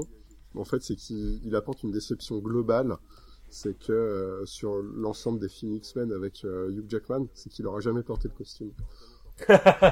En même temps, c'est- je pense que ce costume mérite euh, Et, et- et en même temps, ça une aurait, actualisation. ça aurait tellement pas été avec le film qu'il le porte. Enfin, ça aurait été tellement à contre Ouais, non, oui, non, très franchement, non. Voilà. Oui, oui. Mais euh, à la fin, en fait, sans spoiler, hein, à la fin du film, euh, un des gamins lui remet une petite, euh, un petit coffre en bois et tu dis bon, pour- tu sens que la dernière scène d'action arrive. Tu dis parce que il y a, il y a un Ah côté oui, méta dans oui, le oui. film, c'est Oui, que les, euh, les mutants ont disparu, mais les X-Men ont eu le temps d'être euh, connus. Et les comics X-Men existent dans l'univers de Logan. Donc le Logan avec le costume, il existe dans les comics en fait. Euh, les gamins ils disent euh, les comics X-Men et il y a le costume. Et je me disais, bah putain, ils ont peut-être dans cette petite caisse le costume, il va l'enfiler pour la fin. Honnêtement, je pense que c'est Mais bon. mieux qu'il l'ait pas fait. Mais c'est mieux ne qu'il l'ait pas- même que Oui. pour. euh, C'est bien mieux, heureusement qu'il ne l'a pas fait, mais quand même, euh, Désolé pour ta déception, mais je pense que. c'est une, euh, c'est une Pour semi-déception. le bien-être du cinéma, c'était Ouais. quand Voilà. même mieux. Et du film. donc. C'était quand même vachement bien aussi de voir euh, Logan qui lisait euh, le comics lui-même en fait, Ouais. c'était assez intéressant. Ça c'était bien. Et le costume, on l'aura dans les ils vont revenir avec euh, chez Marvel. maintenant. Oui, oui. oui. Et puis en, en- en- en parlant des plans marquants, le, le tout dernier aussi. euh, Sans spoiler, On voilà. dira pas trop voilà, parce que pour le coup, il y a un élément euh, scénaristique euh, majeur là-dedans. c'est Allez, ça. SN, puisque tu as la main, euh, où est-ce que tu nous mets euh, Logan? Devant Sin City. Ah Donc tu le mets en 5. ok, devant Sin City, donc euh, à la place de Sin City en 2. François, C'est ça. En deux aussi. en 2. Bah moi je vous avouerai que je... Ah, bizarrement, je l'aurais mis derrière Spider-Man 2, mais vu que Spider-Man 2 est derrière Sin City. euh, Voilà, voilà, les limites de ce classement hein, qui est Euh, basé sur la mauvaise foi. Et oui, c'est ça, ouais. Non, non, en deux. Pour l'instant, vu le classement, en deux. Euh, bah écoutez, moi je l'aurais mis en 4. Je l'aurais mis à la place de Jessica Jones. Donc euh, si Ah, carrément. bien, ça, fait, euh, ça lui ferait... euh, Ah, C'était pas The Boys en 4 Pardon, oui, Ouais, The, Boys. The en quatre. de, euh, The Boys, effectivement. Tac. Donc je l'aurais mis... euh, non, je l'aurais mis en... Ah Ah, tu l'aurais mis en 5. Tu l'aurais mis derrière The Boys. Euh... Non. Ah oui, quand carrément. même Quand même pas, donc tu l'aurais mis en 4. pense. Je Ah ouais, pas ouais, ouais. en 4, effectivement. Nous, on l'aurait mis en 2. On est deux pour l'instant. Euh... bah, je pense qu'on va faire une moyenne. Hein. Euh, Pierre, t'as pas d'avis euh, Bah même non, comme ça pas euh, vu, juste pour, euh, me prononcer. Très bien. Ouais, mais j'ai pas vu The Boys, donc euh, c'est pas grave. Allez, bon. Oui, Ça d'accord. fait non. partie de la mauvaise allez. foi, tu peux. Allez. Ouais, C'est vrai, vous ça. mets Logan en 2. Voilà, merci. Merci, quand même. En 3, Ouais. donc ça nous fait Sin City. Spider-Man en 4. The Boys en 5 et Jessica Jones en 6. Jérémy T, nous te remercions pour ta liste. Tu avais euh, d'excellents choix là-dedans. Oui. Euh, c'est la meilleure liste qu'on ait reçue jusque-là. que... euh, ouais, bah oui, on en a fait. On a fait deux. Non, mais en fait, celle de euh, Pistolet à vue était très très bien aussi. Allez, on va faire une petite Oui, oui. pause. Je ne vous l'ai pas dit en introduction, mais euh, François est donc euh, rédacteur en chef d'une série de livres publiés aux éditions Inis. Et les éditions Inis nous ont gentiment offert trois livres à vous faire gagner. Ici, nous vous proposons donc de tenter de les remporter. Et pour cette question, ce sera le titre sur le Joker que tu as écrit, donc François. Vous pouvez nous envoyer la réponse à la question que je vais vous poser par mail à l'adresse suivante secrétaire@lescomics.fr en me spécifiant en plus de la réponse votre pseudo Twitter. Et il faudra que vous suiviez compte Twitter de lescomics.fr et de Inis Édition pour valider votre participation. Donc Inis Édition c'est Y2NIS édition au pluriel. On sans doute les liens dans la description. Vous aurez de euh, la sur le partage euh, du podcast, euh, vous aurez peut-être même Oui, oui, épinglé aussi sur de notre, tout, il y aura, il y aura notre, les... euh, Twitter euh, at lescomics.fr les- D'ici là, j'aurais mis mon, euh, mon adresse Instagram. les, les conditions de participation. Et je ne vous ai pas précisé, mais François vous dédicacera, vous dédicacera pardon, bien sûr les, les ouvrages. François, je te laisse poser la première question. Alors, dans la mythologie de Batman, la plus répandue, donc dans, les comics surtout, quel est le nom de l'établissement dans dans lequel survient l'accident qui transforme définitivement le Joker en clone à la peau pâle Voilà, donc en gros. Je je vais la relire. Hein, ouais, dans la... hein. J'ai un peu du mal la- avec la façon dont tu l'as Ce écrite. sera coupé, ce sera coupé. C'est normal, c'est un peu trop littéraire pour toi. Euh, dans la mythologie de Batman la plus répandue, donc surtout dans les comics, quel est le nom de l'établissement dans lequel survient l'accident qui transforme définitivement le Joker en clown à la peau pâle Voilà, donc hein, vous nous envoyez vos réponses à l'adresse mail euh, secrétaire@lescomics.fr, vous nous spécifiez votre pseudo Twitter, vous suivez les comptes Twitter de lescomics.fr et de Ines Edition, et puis ensuite on fera un tirage au sort parmi les bonnes réponses pour vous faire gagner le MOOC sur le Joker. Bien, mes chers amis, nous allons passer à la troisième liste, et je crois que c'est au tour de notre ami SN Parode de faire un choix entre un nombre entre 1 et 8, mais qui n'est pas 2 et qui n'est pas 3. Ça, alors la logique voudrait que je prenne 1, mais j'ai décidé de dire euh, au revoir à celle-ci et je vais dire 6. 6. Ah Oh, Ah, t'es sûr Oh que tu veux pas là. dire autre chose? T'es sûr que De tu quoi veux pas dire autre chose Ah, donc ce- ce- ce- ce- celle-là a l'air Alors bizarre. les- ça, ça, donc ça je dis envoyé oui. par un sombre personnage que certains d'entre nous connaissent, c'est Matt. qui s'appelle Matt. bien. Matt, Ah, c'est notre ancien, notre ancien euh, despote de lescomics.fr. Non, c'est euh, l'estimé membre fondateur du, du collectif lescomics.fr qui nous a quitté euh, pour euh, s'adonner à d'autres activités, la masturbation. Euh, entre autres, il a, il, il a plusieurs hobbies. hein. Et il nous a envoyé une petite liste, il a pas mis de mots dedans. Il nous a dit Jonah X, le meilleur film Ouais. euh, du DCEU euh, et qui est méconnu. Man Thing, le premier film Marvel Studios bien avant Iron Man.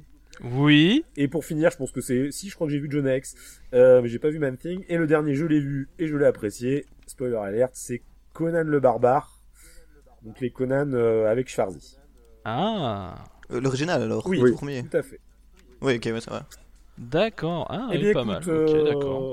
Pierre, euh, Spider, Spicy Cactus, pardon, puisque tu es, tu es intervenu, je te propose d'en choisir un parmi les trois. De, duquel veux-tu nous parler? Moi, je pourrais parler que. Euh, ben, j'ai pas vu Man Thing, je savais même pas que ça existait en fait, pour vous dire la vérité. Si, si, si, si, mais c'était un direct euh, tout DVD. euh, Ouais, ok, je vois le truc. Bah, Conan. Partons sur Conan. Ok, donc euh, Conan, je vous propose de faire un petit briefing. Donc Conan, c'est c'est un barbare euh, qui a été créé par euh, Robert E. Howard. euh, c'est quoi c'est- Début du euh, 20e. Ouais, c'est ça, c'est peut-être années 30.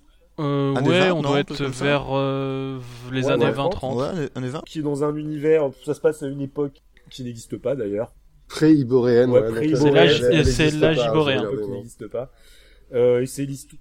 Entre la chute de l'Atlantis et euh, merde, j'ai oublié Et le du dernier. royaume Tu vois, j'ai voulu me la péter, j'ai raté. C'est bien ça, tout à fait. Ouais, c'est bien. Et donc, euh, c'est, c'est Conan, c'est un personnage donc de roman euh, créé par Robert T. Howard et c'est en gros un, un cimérien, donc une euh, région euh, rude qui euh, donne des hommes bien bâtis, euh, costauds, à un instinct de survie très développé, qui donc euh, a bénéficié d'une adaptation en comics. C'est pour ça que que Matt nous envoie cette liste, mais à l'origine c'est un c'est un roman. C'est une série de romans, ouais. C'est une Des série de romans, À, l'origine, c'est même des pulps. Oui, tout à fait. C'est même, euh, c'est, euh, c'est, c'est- en gros, c'est, c'est en gros des romans de gare en fait qui sortent dans des magazines en fait. C'est des petites nouvelles en magazine.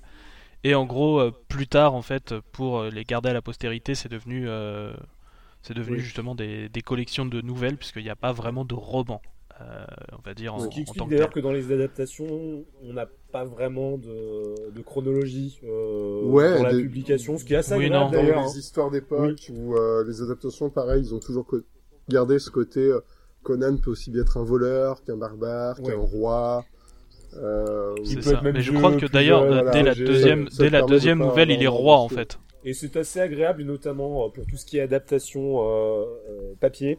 Euh, bon, on a euh, Glénat qui propose euh, une, euh, une adaptation vraiment fidèle au roman en version BD, Ouais. euh, qui sont euh, très très réussies, je les recommande chaudement. Et puis bon, après on a eu toute une flopée de ça. comics, euh, Sword of Conan, euh, etc. Toi, SN, je crois que tu es abonné à... Tout à fait à la, la, collection Hachette euh, qui reprend donc les Savage Ouais. World of Conan en fait qui étaient euh, les versions noir et blanc un peu plus adultes euh, qui étaient publiées chez Marvel puisque Marvel avait plusieurs, plusieurs séries sur Conan parce que ça marchait vraiment beaucoup. Euh, Marvel en gros ils ont commencé les comics Conan en 1970 et quand on parle du film en fait euh, Conan le barbare de John Milius il faut savoir qu'on parle euh, c'est c'est énormément influencé par la publication, les publications Marvel. Moi, SN, tu as l'air de, de Voilà. t'y connaître en Conan. Est-ce que tu peux nous dire quand est sorti euh, le film, le premier film avec Schwarzy? 82. Exact. Alors moi je vous avouerai que il me semble que je l'ai vu euh, plusieurs fois pour le coup. J'ai dû même le voir euh, à l'époque il y a le jeu de société Conan qui est sorti. Je m'étais un peu remis à jour. Ça dépend quand ils ont sorti le Kickstarter ou le jeu en lui-même, parce qu'il y a à peu près un laps ans après, de... quand on- les gens l'ont reçu. Quand on l'a reçu. Non non arrêtez. Déjà que Fred Henry euh, nous a pas à la bonne. euh, on va arrêter. On va pas se moquer de lui et de son jeu. Et de ses règles. Donc euh, je, je l'avais revu. Je, j'en garde un très bon souvenir. Je me souviens que c'est un film qui était plutôt appréciable, que j'avais vraiment apprécié. Mais par contre, vous me demandez c'était quoi le scénario, je suis incapable de vous le redire et j'ai dû le voir il y a deux ans et je me souviens plus Ah. du tout. Il y en a quasi pas, t'inquiète, de scénario. C'est assez. euh, Mais si il y a un Je scénario. souviens Ouais, trop. alors, quand même. pourtant, je m'y connais pas trop mal en, après- en Conan. Bon, moi, ça va être un peu comme Batman, je vais pas être très objectif sur Conan, c'est un film que je vois assez euh, régulièrement, je pense une fois par an. Et, et un jour, j'écrirai un bouquin Ah. dessus. Euh, On fera gagner. Voilà. Euh, le scénario, ouais, on peut, mais comme beaucoup de films hein, qui vont dans cette liste, on peut croire qu'il n'y en a pas, euh, un peu, mais un peu à la, à la- j'ai envie de dire un peu comme Logan. Euh, Conan, le film en tout cas, c'est une histoire qui va grandement dévier euh, des comics et euh, des romans, au point qu'on pourrait euh, vraiment dire que c'est un univers euh, parallèle, un Conan d'un univers parallèle. Même Conan en lui-même, hein, Conan euh, des comics et des romans, c'est un personnage qui pourrait être un peu assimilé à une panthère euh, très agile. oui. euh, euh, c'est pas le, la brute, euh, le barbare euh, brut euh, que va représenter Arnold Schwarzenegger. C'est d'ailleurs, je, je fais une petite parenthèse, je profite de ce que tu as dit, c'est que on a dans l'inconscient collectif des gens qui ne connaissent pas Conan, Oui. euh, cette, cette vision de Conan, euh, je pense effectivement à cause d'Arnold Schwarzenegger, d'une brute écervelée qui Ouais. fonde tout sur sa force. Alors qu'en fait, quand on lit les titres, euh, il est euh, très intelligent. Oui. C'est une intelligence, euh, on Particulière. va dire assez primaire, euh, très animale. À la Sherlock Holmes. il est intelligent dans les domaines qui vont l'intéresser. Il est très euh, instinctif, il est très analytique, il a des très bons réflexes, euh, même d'analyse d'une situation, qui lui permettent souvent de se tirer d'un Mhm. mauvais pas. Au final, c'est pas que grâce pas à que sa, par la force. à sa force euh, Mhm. remarquable qui s'en tire. Euh, c'est parce que aussi il est très doué en stratégie militaire Ouais. alors que euh, il a pas d'éducation à ce niveau-là, euh, qu'il est très observateur, qu'il est très en adéquation avec la nature, qu'il est très à l'écoute. Il est même au final un peu égoïste parce que euh, c'est un mode de fonctionnement, c'est quelqu'un qui vit seul, mais en même temps on le trouve euh, plutôt humain, euh, plutôt assez enclin à, à interagir, à aider les gens. Oui. Et euh, c'est vrai que euh, non, Conan c'est un personnage qui a une très très grande profondeur et c'est pas du tout un barbare. On- C'est Conan Si le on- barbare, il est pas barbare du tout. Si on veut un, un Conan de cinéma qui ressemble au Conan de comics, malheureusement, c'est dans le très mauvais film euh, qui est sorti euh, dans les années 2000. Celui avec Jason Momoa? Ouais, Avec Jason The Rock, Momoa était Ouais, beaucoup ça, ouais. plus fidèle au, au personnage de, de Conan des, des, des, histoires de romans et, et comics. Mais sur le film de Milus, en tout cas, c'est une, euh, c'est surtout une histoire de vengeance. Euh, puisque le méchant va tuer la famille de Conan. Alors un peu comme dans le Batman de Burton, on va on va encore Est-ce que le créer un méchant c'est passé. Euh, euh, le, mer- le méchant c'est Tulsa Doom, euh, Ouais. c'est euh, C'est Ok. tout le sado. C'est Darvador. euh, qui souvenais même pas, oui. euh, va tuer les- les- les- la famille de Conan et de, pas que sa famille, hein, il tue tout le monde en fait. Conan est, un, fait partie des rares Oui, oui. survivants euh, de son village. Euh, il va être Et qui du coup euh, fini finit esclave, esclave. depuis, euh, je pense, il doit avoir 5 ou 6 ans euh, quand le village est détruit, jusqu'à une ça. quinzaine, t'imagines à peu près, entre 15 et 20 ans, quelque part. Il passe quasiment 15 ans à euh, pousser une grande roue qui doit sûrement servir à- de moulin, euh, ou quelque chose dans ce style-là. Et il va passer sa vie derrière, enfin sa euh, jeunesse, en tout cas, à suivre la piste Mhm. de ce symbole. Il se souvient d'un symbole de serpent. Il va passer sa jeunesse à suivre ce symbole pour essayer de retrouver euh, ce méchant et, euh, et se poser la question à ce moment-là de quoi faire. Hmm. Alors du coup, je veux pas spoiler le film, mais il y a une grosse, il y a une très grosse réflexion sur la vengeance et euh, euh, ce que la vengeance va t'apporter, la quête de la vengeance, mais aussi ce qu'elle peut te faire perdre. Et euh, le, le film est très, C'est ça. euh, très bien écrit et tourné là-dessus. Euh, et chose qui ne gâche rien, pardon, pour Conan, c'est que Milus est un fan absolu d'armes. Hmm. Et c'est quand même euh, des mecs qui se foutent sur la gueule avec des épées monstrueuses et, euh, et on en a pour on en a pour notre argent. SN, tu voulais dire? Alors, je, je- ouais, euh, je tenais juste à dire en fait, euh, comme on parlait vraiment d'une version barbare et brute, euh, pour moi encore dans, dans le premier film, en fait, on n'a pas encore, enfin, on a, on le voit quand même avoir une éducation, on le voit apprendre à lire, à écrire. Euh, voilà, c'est vraiment pour moi le deuxième film qui lui est un vrai nanar, mais euh, total, qui pour moi a vraiment, euh, enfin, bah, beaucoup beaucoup joué en défaveur de, de- Ouais. sur l'image de Conan.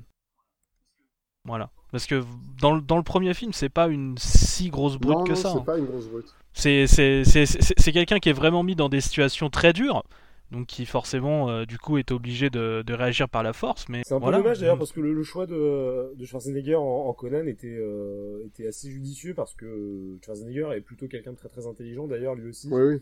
et il correspondait bien à- au personnage avec quelqu'un de effectivement euh, d'apparence physique euh, assez monstrueuse, Mm. euh, assez impressionnante mais qui en même temps euh, sait réfléchir et faire des choix judicieux.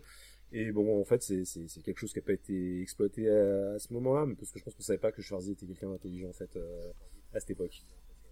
C'était son premier C'est film, son premier C'est- grand oui, c'est- film. Il a eu des- c'est son premier rôle principal. Ouais, c'est ça. hein. C'est ça. Ouais.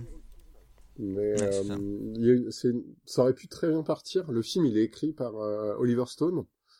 Euh, il prévoyait à la, à la base de faire une série à la James Bond avec, donc de, vraiment de raconter plein d'aventures euh, sur les différentes époques de Conan. Ça a pas pris et le comme Et, et, et, et- ça aurait tellement bien ça, marché et comme avec tu Conan. dis, le deuxième mauvais film a tout plan, enfin ça plante tout, au, au point que le troisième est encore plus mauvais, mais en fait personne s'en souvient. C'est ça. Mais moi, je vais être un peu chiant parce que n'ayant vu ce film beaucoup plus tard et n'ayant aucune nostalgie, ben, je l'ai trouvé un peu mou. Et mis à part quelques petites choses un peu sympathiques comme un Schwarzenegger ou le méchant, donc celui qui faisait la voix Ouais, de nom. Ah, exact. Et de Mufasa. Oui. Et de Mufasa, c'est vrai. Ben, je trouve quand même le film assez peu euh, mémorable avec les Mhm. critères actuels en tout cas. Mais en J'ai fait, trouvé un peu mou en fait. hein. Je l'ai juste trouvé mou. C'est euh, Ouais, c'est ça, oui. du, euh, du Malik. Du Terrence Malick. Terrence euh, Tree of Life et euh, Conan le Bah. barbare, même combat. Lescomics.fr, le top, l'émission qui ose tout.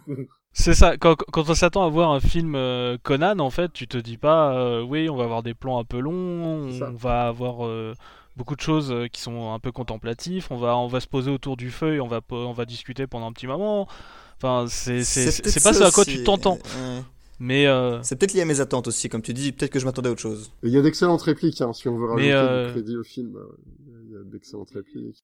C'est- un sujet qu'on n'a pas encore trop abordé, mais La euh, musique. la musique, tout ce qui est bande originale, Oui, c'est elle vrai, est je- On en extraordinaire. parlait sur Logan, sur La, Logan. la bande originale de Logan était très bonne, mais c'est vrai que pour Conan, la musique de Basil Poledouris, euh, il y a- d'ailleurs, c'était, je sais pas si sur les Oui. dernières versions Blu-ray, euh, ils avaient refait ça, mais c'était un, le premier DVD où tu pouvais écouter, il y avait une piste juste pour la musique. Mhm. Donc tu pouvais regarder le film sans les dialogues Mhm. et, euh, et, euh, et avoir que. Et avec que juste la musique. Et, euh, Ah, ça va être intéressant. assez, euh, assez épique. Ouais. Allez, messieurs, c'est l'heure du classement. Bah, Pierre, Alors bizarrement, on n'a pas trop parlé de Mansing et de Jonah X. bah, ce sera après. Ça vient après. Oui, mais ça viendra après. euh, SN, non, j'ai dit Pierre. Pierre Moi, je le mets euh, après The, après The Boys. donc on l'aurait en 6. François. Ouais, ouais, ouais. Euh, alors, le problème, c'est qu'on doit le juger en tant qu'adaptation de comics ou œuvre en elle-même. Œuvre en elle-même, je la mettrais numéro 1. Ah, écoute, En tant qu'œuvre, non Comme tu le sens. c'est- Euh, je la mauvaise foi, je t'autorise. la mettrais en numéro 2, juste derrière Batman. SN, Euh, derrière Sin City. 4. Hmm. Personne n'est d'accord. Et moi, je crois que je l'aurais. Ah. Bah, je crois que moi, je l'aurais Ah. mis en 5. C'est à la place de The Boys. Donc on va dire 3. Ah merde. Le seul qui n'a Ah pas été cité, finalement, c'est la moyenne. Hein. Euh, il y a aussi un quand même. euh, ça nous ferait euh, 17 de moyenne. Ouais, non, si ça nous fait la quatrième place. Allez. D'accord, Donc, donc, à la la place place de de Spider-Man, Spider-Man Bien 2. des tac. copier-coller. Ouais, bah, du, euh, du coup, j'a- j'avais bon. j'avais bon. Bien vu, SN. Notre maître à tous. Allez. On continue. Il nous reste. euh, merci, Matt. On te remercie pour cette liste euh, très sympathique. Hein. Et moi, je l'aime beaucoup. Eh ben, écoute, je crois. J'ai j'ai bien peur que tu, tu sois tout seul. J'ai vu Jonah Hex, Je, Il souviens était nul. Je me souviens juste qu'il était nul. Je l'ai vu et je me rappelle, putain, c'est vraiment la merde. Mais je, je crois que c'est un petit peu le souvenir que j'en ai. Je, je me souviens pas, c'est que Ouais, ça non, doit non. vraiment être pourri. Alors que ça aurait pu être très bon. Et puis, bah, Mansing, je savais même pas qu'il y avait eu un film, effectivement. Donc, euh, bah, écoute, SN, t'avais l'air chaud, tu veux nous parler de quoi? Euh, bah, et euh, puisqu'apparemment, je suis le seul à avoir euh, connu Mansing, euh, je vais peut-être le faire. Allez, vas-y. Alors, euh, je vais peut-être déjà expliquer qui est Mansing. C'est une bonne Je idée. même pas ce non plus. Voilà, alors Mansing, c'est un personnage de Marvel Comics en fait, euh, qui a été créé en 1971, en mai 1971, euh, qu'on confond beaucoup avec euh, la créature des marais euh, chez DC, donc Oui, Swamp Swamp C'est Thing. pour ça que t'as dit le c'est- mois, non Il y avait une question de savoir lequel arrivait en premier, non? Oui, alors c'est ça, euh, ouais. bah, Ça veut dire qu'ils se ressemblent en plus beaucoup euh, au niveau Ouais. du design. bah ouais. C'est ça. Et donc euh, en fait Mansing est arrivé en fait juste avant euh, Swamp Thing, mais en fait c'est c'est des mecs qui sont pratiquement colocs quand ils l'ont créé. En fait c'est euh, voilà. En fait ils sont partis du même personnage, euh, du même vieux personnage des années 40 qui s'appelle The Hip en fait. Les deux on l'ont remis au goût du jour au même moment en fait, seulement dans des maisons d'édition concurrentes. Ils étaient pas forts, voilà. C'est ça qui a foutu la merde. Et donc Mansing c'est pas du tout comme Swamp Thing, c'est-à-dire que c'est pas un on n'a pas quelqu'un à l'intérieur, c'est vraiment un monstre. C'est un monstre totalement végétal. Et en gros, euh, le principe c'est qu'il n'a pas vraiment d'intelligence, il est doué d'une sensibilité aux émotions. En fait, il est attiré par les émotions des autres. Et en fait, euh, tout l'intérêt en fait, c'est d'en faire un, un personnage généralement d'horreur. Et en fait, euh, quiconque ressent la peur brûle au contact de l'homme-chose. Mhm. Donc en gros, il faut. En gros, il est attiré par les émotions des gens, donc il va forcément aller vers toi. Et si jamais t'as peur Mais au moment où il te peur. touche, tu meurs, tu brûles. Ok. Le concept est cool. Je le savais pas du tout. Le concept est sympa. Voilà. Alors c'est un personnage qui est beaucoup moins utilisé que Swamp Thing chez, chez DC, Mm. euh, mais qui du coup a moi toujours eu un, un petit attrait chez moi. Voilà. Il a l'air plus compliqué à employer aussi, j'ai l'impression. Oui, c'est ça. C'est c'est Ouais. plus un personnage de petite histoire d'horreur en fait. Mais c'est ça. Voilà. Et donc en gros, euh, le film que je m'en souvienne. Je, ressens- je suis sur Google Images, là, je regarde les images, ça a pas l'air laid. En tout cas, le costume a l'air assez beau. Ah, Hmm. euh, c'est que tu dois avoir des images assez bien coupées alors. Voilà, c'est c'est ce que je me demandais. Je me dis, est-ce que c'est bien coupé ou. euh. Euh, Ou c'est les images d'un film amateur, hein. c'est pas le, le film cinéma peut-être. non, quand même pas. Ou c'est des cosplayers en fait peut-être. Non, non. Euh, mais euh, c'est- ouais, c'est- j'ai j'ai souvenir d'effets spéciaux qui étaient vraiment pas terribles, mais déjà j'essaye de me souvenir du scénar. déjà, c'est pas gagné. Alors, euh, Ouais, Pierre, t'as des goûts de merde. Hein. Bah, tu- On est en train de regarder les photos, c'est dégueulasse. Hein. bah, Ouais, ça, non, mais non, ça passe, c'est- un côté un peu horreur. Lui, Après, il s'est non, fait non, piquer, mais- il s'est piquer, hein, piquer moi, par je radioactifs. Il, il a plus aucun goût. C'est un mec qui enfile blague. un sac poubelle sur la tête. Non, qui moi, je trouve qu'il a Non, mais c'est un cosplay de Cthulhu raté. Moi, je, je Voilà. le trouve sympathique. Je suis désolé, je le trouve sympathique. Non, alors, mais il est peut-être sympa, il est juste moche. Bah oui, mais oui, il est pas censé être beau non plus. Il est tout en beauté intérieure. Hein. C'est un film d'horreur. Alors, de ce que je m'en souviens, en fait, ça, je, je crois qu'on commence avec une petite, petite scène de cul à la con, en fait, avec des un couple qui batifole dans un marais. Enfin bref, et il me semble qu'il laisse sous-entendre en fait que le, le le mec en fait euh, finit par devenir la, la Mansing en fait, voilà. C'est du hentai. Non, non, mais ça, voilà, ça, ça dure pas, ça dure pas longtemps. Et en fait, ça, euh, en fait, justement, on voit, on voit le meurtre, en fait, euh, donc de, ce- de cet adolescent, donc par un monstre plante, donc euh, Mansing. Et euh, je crois qu'il y a un nouveau shérif, en fait, qui arrive en, en- dans la ville, dans le coin. Donc on est euh, près des Everglades. Et on va suivre donc euh, ce, euh, ce nouveau shérif qui va tenter euh, de résoudre euh, bah, euh, les meurtres. Ça a l'air très très original. Voilà, ah oui, non, attention, hein, c'est. euh, voilà. Euh, le. Voilà, c'est vraiment sorti euh, direct ou DVD. Par Hein. contre, c'est en 2005 en fait. 2005, 2005. Ah ouais, ouais, je, Ah je pensais que c'était plus vieux en 2005. fait. Quand je voyais trucs, je me disais, mais ça va, pour un vieux Oui, film, ça va, mais c'est c'est ça, 2005, ouais, oui. Non, Non, non. non, Moi j'avais non, la ça remet les choses en contexte. moche, hein, pour dire. Non. Un- Ah oui, oui, oui. Un direct ou DVD 2005 en plus sur du, du film de comics. euh. Eh, c'est chaud quand même. C'est ça. Euh, alors moi, je me. Une petite anecdote sympa, c'est qu'en fait, il y a pas mal d'auteurs de comics en fait qui sont dans le cast. Ah tiens. Ouais, on, a par exemple Steve Gerber. Donc euh, voilà, on a Mike Ploug aussi. Enfin voilà, on a, on a pas mal de, de gens qui sont dedans. Et c'est assez intéressant puisque en fait c'est euh, il y a euh, Val Mayerick aussi je crois. Enfin bref, et c'est que des gens qui ont bossé sur euh, sur le comics en fait à la base. Et c'est à peu Ouais. près une des euh, seules choses qui peut euh, tenter d'améliorer un petit peu euh, ce que je pense de ce film. Bah écoute, je crois que tu vas être tout seul à le classer d'ailleurs. Ah bah il est tout en bas.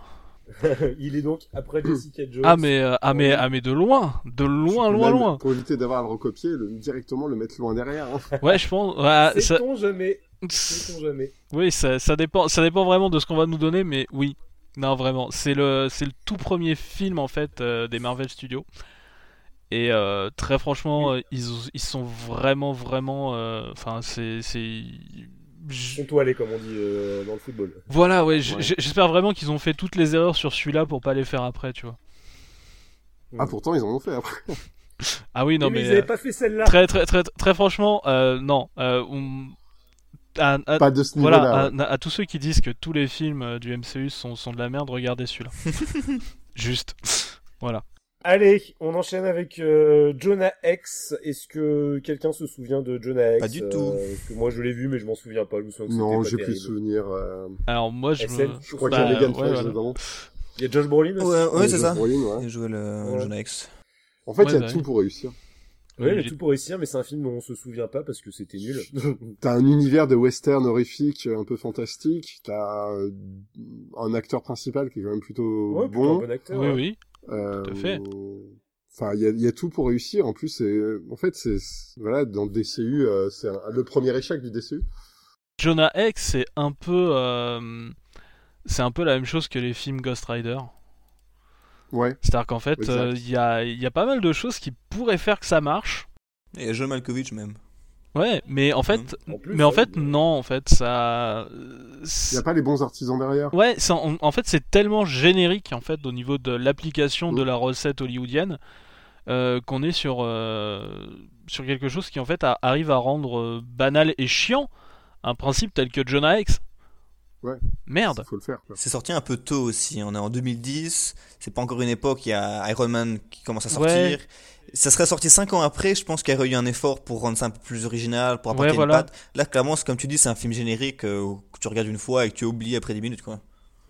Ouais, ceci dit, cinq ans, ap- cinq ans après, ils se sont plantés, hein, le DCU aussi. Oui, on est d'accord. C'est une autre question. Mais euh, c'était vraiment pour ça que je parlais de Ghost Rider parce qu'en fait c'était à peu près euh, la même époque Hmm. et euh, voilà.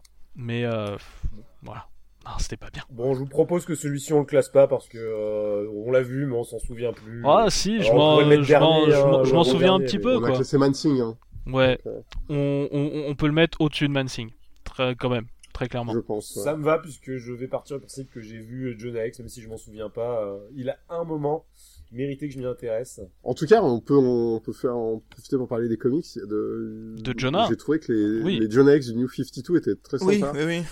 Parce qu'il ra- il ra- il rattachait en plus le personnage à l'univers de Gotham avec euh, les ancêtres de Arkham Ouais. et, Oui, c'est vrai. euh, Ouais, de, Euh, de- 52 était de cool. Wayne et compagnie. Une des meilleures séries d'ailleurs des New 52. De, de Ouais. très très loin. Et du coup, dans un univers, euh, dans un univers euh, de films euh, partagés, enfin, ça fonctionne complètement. Et ben non, en fait.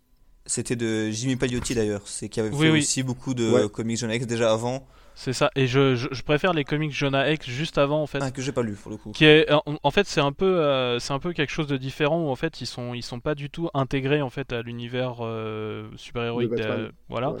Et où en fait euh, chaque numéro c'est un western. C'est-à-dire qu'en fait chaque Ouais. numéro est une histoire complète. Ah ouais, carrément. Je- Ouais. Voilà. Et euh, très franchement, c'est euh, ouais, c'est une des meilleures, euh, c'est une des meilleures séries sur euh, sur Jonah X. Pour moi, ça a duré 70 numéros en fait. Et euh, ça, la, la, la, la série s'est arrêtée que parce qu'il a fallu retourner un numéro 1. Ouais, c'est ça avec les New 52. ok. Parce que euh, les, euh, fran- franchement, euh, chaque histoire, c'est un western et un bon western. Il y en a 70. Mais d'a- D'ailleurs, euh, c'est marrant en fait de sortir un film qui s'appelle euh, Jonah X et que tu crois tellement pas au titre que ta série de comics tu l'appelles pas Jonah X hein, parce que New 52 ça s'appelait All Star Western. C'est ça. Mais c'est euh, c'est parce qu'en fait, il a commencé dans ce titre-là, mais la plupart des, euh, D'accord. des titres en fait s'appellent vraiment Jonah X. Par exemple, la série dont je parlais s'appelait Jonah X. Ouais, ça s'appelait Jonah X. Et ouais. il me semble aussi que Darwin Cook a dessiné plusieurs euh, numéros, non? Euh, Euh, alors je sais que normalement c'est plutôt euh, Bill Tucci ou ce Ah genre. ouais, non. Ouais, mais euh, mais oui, oui. euh, il- Oui, Darwin Cook en a Da- dessiné Da- après Da- Darwin Cook a dû faire de- du Jonah X ici et là. Ok, ok. Allez messieurs, on va passer à une liste suivante parce qu'on est déjà à quasiment une heure et demie d'émission et qu'on va essayer encore d'en faire au moins deux ou trois. Euh, bah c'est à moi de choisir et moi je vais choisir euh, la liste numéro 1. Donc c'est Alexandra D qui nous l'envoie. Hum, je pense que sans trahir un grand secret, Alexandra D, je crois que c'est Madame Grincheux. Ah. Alors, à Madame Grincheux, pardon, Alexandra D, elle nous envoie. Bonjour à tous, je vous envoie ma liste des meilleures adaptations pour la nouvelle saison du top des comics. Pour moi, les trois meilleures adaptations sont la série animée Teen Titans, Ah, Ah. la série Netflix Daredevil, et d'accord. le film Captain America The Winter Soldier, la partie sur Bucky, pas la partie avec le shield et l'Hydra. Bonne soirée Ah parce qu'on a le droit de choisir des parties du film qu'on. D'accord. En fait, je pense, que- je pense qu'il y a une légère tentative d'orientation du débat, tu vois. Ouais, j'ai l'impression. On le, on le réorientera. Hein. François, est-ce qu'il y a un titre dont tu aimerais nous parler entre euh, la série animée Teen Titans, la série Netflix Daredevil et le film Captain America Winter Soldier? J'aime beaucoup les trois. Euh, Euh, alors juste euh, pour euh, pour info, Teen Ouais. Titans, on parle bien de la première ou pas Oui, c'est pas Teen Titans Go. Hein. D'accord. Ah, d'accord, non, moi je connais surtout Teen Titans Go, donc je vais plutôt choisir euh, Daredevil. Ok, alors Daredevil, eh ben écoute, euh, je pense que tu peux nous en parler. À mon avis, le pitch euh, qui est Daredevil, je pense que nos auditeurs savent. Oui, il est ça. né euh, la même, du même accident que les Tortues Ninja. Oui. d'ailleurs, Daredevil. Et qui est le cheveu, les cheveux de SN Parod. Voilà. Bah, les Euh, anciens cheveux. C'est les anciens cheveux qui sont dans la boîte à chaussures. C'est ça. Je suis très, euh, j'étais très content, très satisfait de la, de, de cette série. En fait, on savait pas trop à quoi s'attendre dans ce qu'allait sortir Marvel pour euh, ces séries Netflix.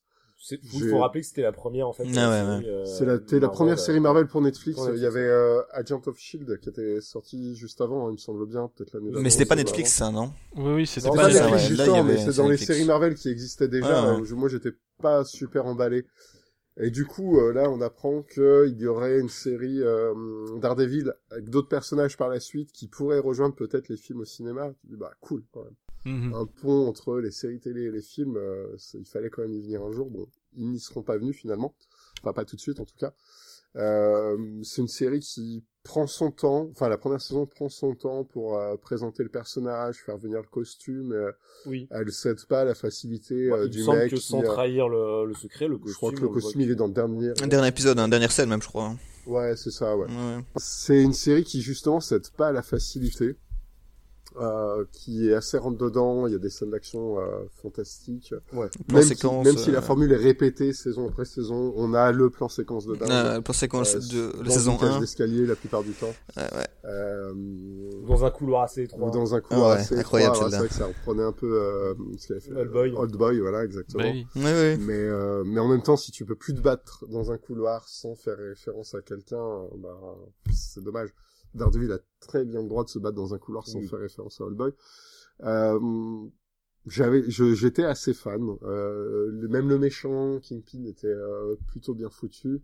Oui. Oui. Vincent D'Onofrio. euh, Vincent D'Onofrio était bon choix. plutôt très bon. La saison 2 de Daredevil, euh, avec bah, Electra. c'est Electra arrive, le Punisher arrive, donc tu, tu sais qu'il y a quand même une difficulté de chaque fois d'introduire de nouveaux méchants. Donc là, on en est à trois méchants sur la saison. Bon, l'é- l'équilibre est quand même euh, plutôt bon. Euh, et puis bah, après, comme les autres séries, euh, c'est un petit peu redescendu, mais euh, en restant le haut du panier Ouais. de, de ce qui se fait sur euh, Marvel chez Netflix. Totalement, totalement incomparable au niveau Ouais. de la baisse de qualité avec euh, Jessica. Ah ouais, c'est sûr. Ouais, ouais, voilà, non, non, mais Marvel. totalement incomparable, Euh, bien sûr. Pour le coup de tout ce qui est trop de ouais, proportions ouais. gardées. sur toutes les séries Marvel euh, chez Netflix, euh, je pense que Daredevil c'est la seule que j'ai regardée en entier. Mhm. Et même la saison 3 qui est un petit peu plus molle reste relativement regardable et très agréable à suivre. Il y a une baisse de qualité durant les trois saisons, mais ça reste Oui. tout à fait acceptable, quoi. Oui, oui, Ouais, c'est complètement acceptable. Ouais, je pense que c'est in- inhérent de toute façon à un Oui, bah oui. de super-héros en série, on peut pas y échapper parce qu'il y a une certaine lassitude et qui s'installe. Hein, en- les personnages restant quand même globalement les mêmes. Euh, L'introduction de nouveaux méchants, c'est difficile d'être euh, Ouais, très, voilà. très original à chaque fois. Hein. On se retrouve face à des situations où ah bah il y a Daredevil euh, qui se retrouve à un méchant, le méchant lui en met plein la face, il faut qu'il revienne, qu'il essaie de, de le battre. Bon, c'est un petit peu, euh, c'est un petit peu l'effet Dragon Ball Z quoi. Ouais. Euh, qu'on retrouve dans pas mal de séries de super-héros. Donc, En, euh, tout- en tout cas, ce qu'ils ont réussi avec cette première série, qu'ils ont- pour moi, après quelle que soit la qualité qu'on trouve à Jessica Jones, à Luke Cage ouais, et compagnie, euh, le casting. est Ouais, très, le jeu d'acteur est Le exceptionnel. casting Oui, oui. est, tu peux, t'as du mal à voir quelqu'un d'autre après euh, en incarner le personnage. Mhm. Même le mec qui jouait dans Tonnerre Mécanique, quand il le joue dans le film Hulk, euh, le vieux film Hulk, euh, il peut, il, il fait pas le poids en Daredevil. Mhm. Ouais, moi je, je dois avouer que le, je sais même pas comment il s'appelle euh, l'acteur qui fait qui Daredevil. Charlie, Charlie Cox. euh, Ah ouais, c'est ça. Charlie- Moi ouais. je l'avais, je le connaissais, il jouait dans Boardwalk Empire. Ouais. Euh, et j'avoue quand je l'ai vu dans Daredevil, euh, physiquement au final il, il collait pas trop, mais il a un peu ce syndrome euh, Tobey Maguire dans Spider-Man, Ouais. où on se dit sérieux, ils ont pris ce mec-là. Et au final, euh, il colle assez parfaitement euh, au personnage. Bah, il colle parfaitement parce qu'il se donne les moyens aussi. hein. Tu sens vraiment Ouais, qu'il ouais, euh, fait de son mieux pour vraiment faire le rôle parfait, quoi. Mhm. Moi, j'ai quand même des petites réserves sur Electra. Oui, euh, t'es pas exceptionnel. Bon, en plus, euh, elle est française, je sais plus comment ça s'appelle, Audi Chung ou euh, quelque chose comme ça, à mon avis. Euh, je la trouve pas, pas, enfin, je trouve que le niveau d'acting est pas, pas terrible. J'ai Ouais. l'impression qu'ils ont pris une nana qui savait un petit peu, qui s'y connaissait en arts martiaux, qui était plutôt mignonne. Au niveau Ouais. acting, euh, C'était pas Ouais, ça, mais ouais. euh, ouais. Ça reste acceptable aussi. Ça reste acceptable, hein, c'est pas une catastrophe, Non, non, non. Mais, euh, mais, mais bon. Mais ils ont, ils ont euh, réussi en trois saisons à t'apporter toutes les... Tu vois, tu peux cocher toutes les cases sur ce qu'il faut en parlant de Daredevil. Il y a quand même Electra, il y a quand même euh, la main, il y a quand même euh, Stick, il y a tout... euh, Oui. Il y a le Punisher, il y a le Caïd, Le Caïd, ouais, tu... euh, Ouais. il y a même Bah, Bullseye. Spider-Man, il quoi, man- hein. il man- en fait, il manque Spider-Man. En fait, il manque les hein. Oui, autres il manque. Marvel. Ouais. Euh, alors, où est-ce qu'on classe ça, les amis? François, puisque tu étais en train de parler Difficile, euh, je le mettrais entre Spider-Man 2 et The Boys, donc je le mettrais à la sixième place. Ok, on a une sixième place pour François. Pierre Et- ouf, ouf, ouf. Je pense que je le mets avant The Boys. Bah pareil, du coup, ouais. Ah oui, donc c'est ça, donc sixième place. Oui, c'est ça, sixième place. ouais. J'aime pas faire un consensus, mais je crois que je le mettrai aussi là. Ouais, bah écoutez, euh, je pense qu'on va pas discuter plus longtemps. Euh, moi, je l'aurais mis en 7. Je l'aurais mis après The Boys. Après, euh, enfin, mais c'est un peu la réflexion qu'on avait entre des saisons. euh, des Ouais, c'est ça. Une seule saison. quoi. C'est que face Je- à des films, bah forcément, il a le temps de se diluer et de. Oui. et Bon, de- je vais quand même respecter la, la régularité quand même euh, plutôt satisfaisante euh, Voilà. au niveau de la qualité et je vais le mettre aussi en 6. De toute façon, je l'aurais mis en 7, ça aurait rien changé. hein.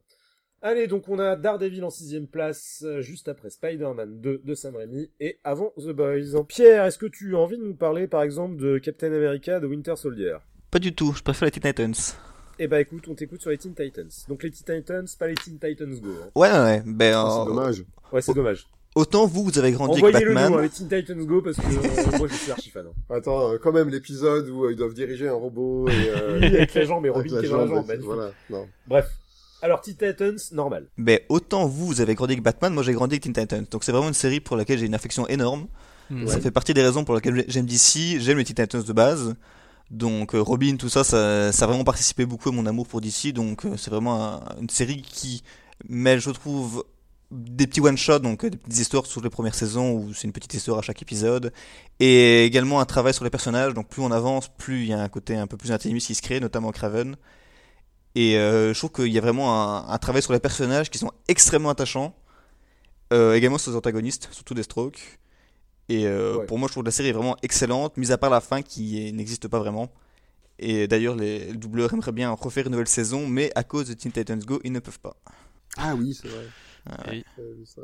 Moi, je vous avouerai que j'ai dû voir un ou deux épisodes comme ça, mais euh, pour le coup, je pense que j'étais vraiment trop vieux et ça manquait un peu de côté. Autant j'aime bien Titan, Teen Titans Go parce qu'il y a un côté très décalé. Ouais. euh, Moi, ça me fait beaucoup rire, hein, personnellement. Genre, j'ai fumé un pétard, je regarde un Teen Tu regardes ça comme tu regardes Voilà. Bob l'éponge. C'est ça, c'est un peu ce côté-là où vraiment euh, très euh, très régressif. Ouais. Autant Teen Titans, la série euh, de base, là, c'est c'est dont tu parles, euh, Pierre.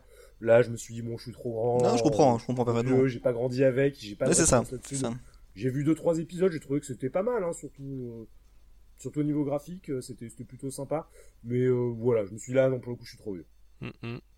Bah, moi j'avais plutôt bien apprécié. En même temps, bon bah voilà, moi tout, tout ce qui est animation, euh, en tout cas série d'animation chez, chez DC, euh, c'est très rare que je n'aime pas en fait. Et euh, en fait, je pense que euh, comme certaines, euh, comme certaines séries Marvel en fait, c'est là que je vais, on va changer un petit peu en fait. Je le trouve plus que c'est une série Marvel plutôt qu'une série DC. Mhm. C'est-à-dire qu'en fait, euh, alors les séries Marvel en fait avec lesquelles j'ai euh, beaucoup grandi donc dans les années 90, c'est-à-dire X-Men, Spider-Man et tout ça, sont en fait euh, des espèces d'énormes résumés de tout ce qui s'est passé en comics et euh, qui permet en fait derrière de reprendre la lecture en fait. Et pour moi, cette série Teen Titans, ça fait exactement ça. C'est-à-dire que oui, il va manquer des personnages, on va pas avoir Kid Flash ou ce genre de choses. Voilà, mais euh, sur la plupart en fait des grandes dynamiques et tout ça, en fait, on retrouve l'essentiel euh, de ce qu'était Teen Titans en fait en comics. C'est-à-dire euh, les relations cyborg, voilà tout, tout, tout son dilemme, Raven. Enfin voilà, c'est- Ouais, j'ai juste besoin de dire Raven en fait. C'est- un, un problème en lui-même, Raven. Mm. C'est euh, elle, elle, a- elle apporte ses, elle apporte ses propres dilemmes, ses, euh, ses propres intrigues. Enfin, voilà. Pour moi, c'est une, euh, c'est une très bonne série euh, qui, qui résume en fait pratiquement euh, l'essentiel de ce qu'il y a à savoir sur les, sur les Teen Titans. Et euh, alors, j'ai, euh, j'ai, j'ai souvenir d'avoir deux, trois saisons que j'ai, que j'ai moins aimé. Euh, après, Il y en a je 4 saurais- en tout, je crois. voilà, mais je je saurais pas dire lesquels, tu vois. Ça ça ça, ça remonte à, à loin. euh, quand Oui, même, ben, euh, pour moi aussi, pour le coup, j'avoue que. Il y a eu combien de saisons? Euh, il me Quatre, hein, je crois. Je crois qu'il y en a 4 de saison. Non, 5. 5 saisons? 5 ouais. 5 et il me semble qu'il y a dû y avoir un truc aussi euh, euh, ils ont tenté un court-métrage d'animation aussi qui était lié euh, mais qui a pas marché en fait et euh, bon bref. Ils, a- ils avaient essayé de faire un truc euh, sur euh, sur euh, sur Cartoon Network en fait euh, sur le il y a il y a en fait un slot en fait qui s'appelle euh, DC Nation en fait qui passe que des trucs sur DC et ils avaient essayé un truc qui s'appelait New Teen Titans mais euh, Oh. ça n'a pas marché et du coup Teen Titans Go après la suite. D'accord. Je me rappelle pas de ça, tu vois.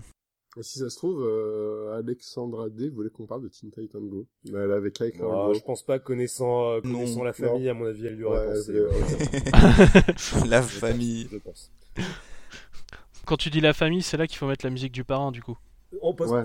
C'est la On passe. famille, je peux On le passe. faire, ce soir je l'avoue La famille, gars. Alors, euh, bon écoutez, moi je pense que je vais m'abstenir de le classer parce que Ouais. je dénie pas les, euh, je ne nie pas, pardon, les, les je pense les, quali- les qualités du titre, enfin de la, de la série que vous, que vous décrivez. Mais moi, euh, je l'ai pas vu au moment de ma vie, donc euh, Je l'imagine mal devant The Boys quand même. hein. si je devais donner un classement, je pense que je l'aurais mis effectivement en, en 8 à la place de Jessica Jones Ouais. parce que je, je considère que tout ce qui est avant est quand même meilleur du peu que j'en ai vu. Mais je vais attendre de voir ce que vous en dites. Allez Pierre, on t'écoute puisque c'est ton, ton, ton titre de cœur. Mais moi j'ai envie de la mettre haut. Mais Vas-y, vas-y, euh, SN, tu la mettrais, tu la mettrais combien toi? Ben, Non, non, moi, mais la mets- vas-y, va- Non. mais, mais, mets-toi et je, je ferai ensuite. Moi franchement je la mettrais presque deuxième niveau affection personnelle. Après niveau qualité, je pense que je la mettrais en quatrième. Très franchement, tu peux faire marcher l'affect personnel. Mais on a oui, vu, je des- sais bien, on- mais a vu des gens qui ont fait monter Hulk très très haut juste par affect. Oui, par euh, affect personnel. hein. Je me rappelle Voilà. de ça. Alors, Donc, Euh, euh, Allez, je vais la mettre en troisième position. ça me semble honnête. Ok. SN. Et ben, moi en fait, euh, je crois que je vais faire en fait le contraire de ce qu'on vient de dire, c'est-à-dire que je le mettrai juste au-dessus de The Boys. Ok, donc euh, en 7 à la place de The Boys. Moi, je l'aurais Voilà. mis derrière The Bo- entre The Boys et Jessica Jones, mais devant The Boys, c'est pas, c'est pas illogique non plus. Vu que j'ai pas vu The Boys. c'est ça. Moi j'ai vu The Boys et je suis pas la cible, je pense, de, de, de la série Teen Titans, donc je l'aurais mis en 8 à la place de Jessica Jones. Euh... Oui, c'est ça, mais après, vra- vra- vraiment pour la cible, c'était très bon en termes d'adaptation pure. Ouais. Euh, on est sur quelque chose qui a vraiment bien marché et avec euh, la, la qualité et la, la maturité qu'on peut attendre des séries d'animation d'essai. C'est ça, là aussi, il y a le, ce côté, comme dans la Batman série animée, ce côté un peu intelligent à la fois. Oui. plus pour euh, les enfants et les adultes, Oui. et ce côté un peu mature quand même, qui reste là. Bon bah écoutez, euh, si je regarde bien, si je fais une petite moyenne, ça le met en sixième place, donc euh, avant Daredevil. Ça va. Ça va C'est honorable. Ça me va, je suis content. Ok. Allez, nous avons fini notre PIM. Quatrième liste. Non, non, on n'a pas Euh, y a parlé pas de... le On soldat euh, d'hiver. Mais America. oui. Il Bah, me c'est semblait pas grave, aussi. on s'en fiche, c'est nul.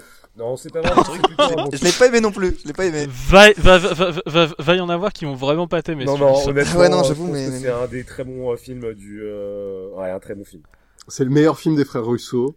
Vous, vous trouvez, vous? Franchement, Non, moi, non, non, pas non, moi, je, je hein. préfère largement le premier Captain America. hein. Enfin, Ouais, moi aussi, mais euh, le deuxième, j'étais pas convaincu du tout. hein. le- il y, a de- il y a des scènes qui me restent assez sympathiques dans le deuxième, euh, dans Winter Soldier. Bah, Il y a la scène de l'ascenseur. L'ascenseur, L'ascenseur, est voilà. incroyable, on est Il y a d'accord. la scène de Bref, l'ascenseur. Vous, vous aurez compris, hein, on a un dernier titre à classer sur la liste d'Alexandra des euh, Euh, dit grincheux. The. On a donc le film Captain America Winter Soldier. Euh, François, allez, je te sens chaud. Le pitch, de quoi ça parle Captain America Winter Captain Soldier America Winter Soldier, euh, Captain est déjà euh, revenu, il a sauvé New York dans le film Avengers.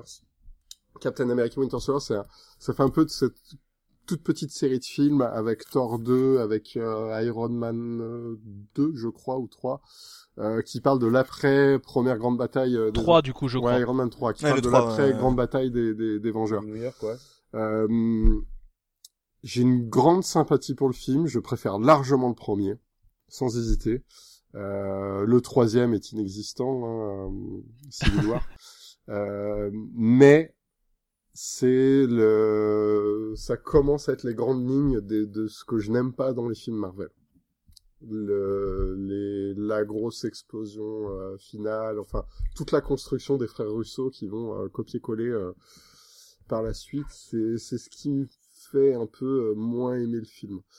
Et pour rebondir sur ce que tu dis, je trouve que le film essaie de jouer un peu sur le côté un peu mystère, un peu espion, un peu il scénario. joue un peu là-dessus. Et je ouais. Et toute cette euh, surenchère d'action euh, rend au final le truc super prévisible. Exactement, ouais, quoi. ouais, Genre, ils auraient le pu, gros plot euh, twist, tu le vois arriver à 10 km, c'est ça. alors que c'est essayer de le rendre mystérieux, mais t'es là, tu dis, mais non. On aurait pu rester sur un affrontement avec euh, l'Hydra, un peu type euh, guerre froide, années 70, euh, film, film euh, d'espionnage, film euh, paranoïaque, et euh, en fait, euh, ça passe complètement à côté. euh, euh, le, le final avec les héliporteurs, euh, c'est trop, c'est en fait c'est le bigger, better, louder, mais dans, dans le mauvais sens du terme. euh.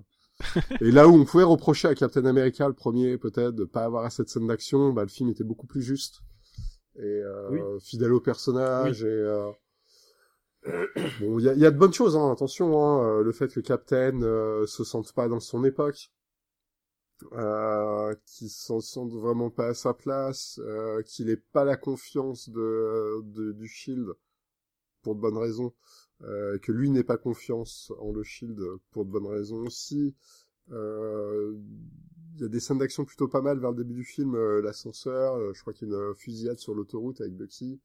Enfin, avec, Oui. pardon, Oui. avec le Winter Soldier. On, Ah, sait, malheureux. on ne sait pas qui il est euh, à ce moment-là. Euh, non, il y a, tu vois, j'aime bien aussi, par exemple, le dernière scène, je crois qu'il y a les post-génériques où euh, Bucky est dans le musée, il regarde le costume de Captain, et là je me dis, putain, oui, c'est bon.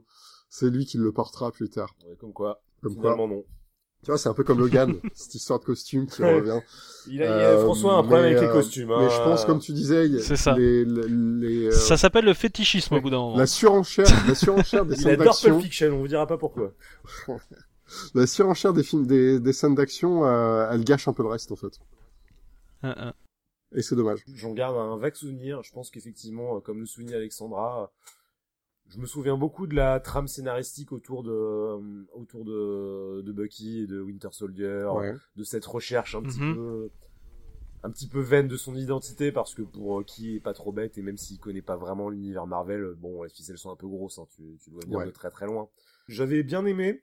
Alors effectivement, autant le First Avenger, le premier Captain America, euh, il n'y avait pas d'attente autour de ce film, Ouais, donc euh, on avait adoré. C'était le début. Ouais. même. Mm, mm. Effectivement, le Winter Soldier, euh, j'étais un peu moins convaincu. Je- J'en garde pas un grand souvenir, pas un souvenir euh, impérissable. Tu vois, quand tu me reparles de des bastons euh, sur les euh, sur les vaisseaux là, Ouais, sur les héliporteurs. Mm, mm. Oui, ça me parle. Tu vois, je me souviens vaguement. Je me souviens vaguement d'un lac, truc comme ça. Tu vois, mais euh, j'ai quelques images, mais pas du tout un souvenir impérissable. Donc, euh, Bah en fait, enfin pour moi c'est plutôt une histoire de, de Nick Fury et enfin ça aurait dû être sur Nick Fury. Ça aurait dû être exactement. Voilà. En fait, ça aurait vrai. pu être Mais un qui- buddy movie avec euh, Nick Fury et Captain. C'est ça. Et- Mais en, en- en fait, beaucoup, euh, beaucoup en fait euh, des euh, des histoires en fait viennent d'un comics en particulier qui s'appelle Nick Fury versus Shield, Mm. euh, qui est sorti en fait en 1988. Et euh, voilà, ça, c'est pour ça qu'on est vraiment sur un ton très James Bond et très euh, film, film d'espionnage. C'est parce qu'à la base, beaucoup de choses, euh, même visuel en fait, le, le truc des écrans où on voit juste euh, les silhouettes, ça vient typiquement de là en Ouais. fait. Et, euh, et à la base, c'est une histoire de Nick Fury. Et le groupe Lotus, c'est aussi tiré d'un comics Shield avec de Hickman. Je sais plus comment ça s'appelait.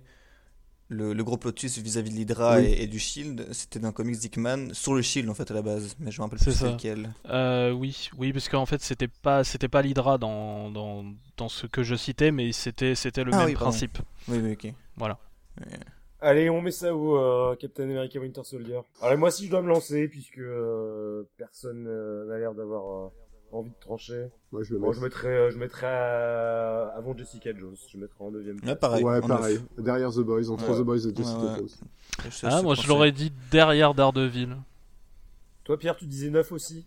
Euh, Ouais, 9, Bon, 9. bah alors, si on est 3 Ouais, à bah, 9 bon, ça va finir là, à quoi, 8, mais- Je pense qu'on peut le mettre en 9. hein. Voilà. Allez, Bon, bah. Captain America. Mais ça reste le meilleur film des frères Russo. Bel effort, hein. Ils sont quand même derrière Teen Titans, la série animée. Hein. Ça, Ouais. ça va leur faire plaisir.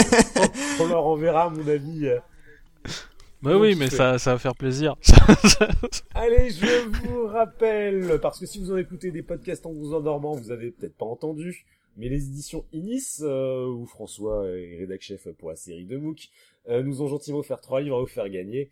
Euh, ici, on vous propose de remporter leur titre sur les X-Men. Donc, je vais vous poser une question. Il faudra envoyer la réponse par mail à l'adresse suivante, secrétaire.lescomics.fr, en spécifiant votre pseudo Twitter. Et il faudra, pour valider votre participation, suivre les comptes Twitter de lescomics.fr et de Inis Édition au pluriel. Il y aura un petit rappel sur notre Twitter de lescomics.fr euh, pour euh, vous redonner les modalités du concours. Pierre, Spicy Cactus, je te propose de poser la deuxième question pour gagner le MOOC sur les X-Men. La deuxième question est donc, dans les comics, quels sont les noms de code des 5 X-Men originaux? Alors, vous savez qu'originel ça marche, hein, vous prenez un malin plaisir à me dire Original, original. hein, original. Ouais, ça me perturbe, l'original me perturbait, donc je voulais pas le dire. Respectez mon autorité, s'il vous plaît. Donc, euh, allez, tu nous répètes Jamais. la question. Donc, dans les comics, quels sont les 5 noms de code des, des, des X-Men, des 5 X-Men originaux? Bon, tu es viré, hein. je t'avais laissé une chance de dire originel. bon, allez. Je préfère original. Allez, on te laisse passer ça. On va dire que c'est une erreur de jeunesse. Merci. De quelqu'un qui est né en 93 ou je ne sais pas quoi. 95, 95. 95. 95. 95. voilà. 95. Non, non, 95. 95. Mais, 95. Beaucoup mieux. Allez, euh, pour cette euh, dernière liste euh, que nous allons classer ce soir, je Oh, déjà propose à notre invité euh, Oui, tout à fait, à l'invité, oui. François de choisir une dernière liste. Alors, il te reste la liste 4, la liste 5, la liste 7 ou la liste 8. Oh là là, quel... Et le rideau. Ah, Est-ce que je peux avoir au moins un titre de chaque? Non euh, Alors, si je peux Ah bah non, c'est un peu de la triche. La 4 a l'air pas mal. La 4 est pas mal.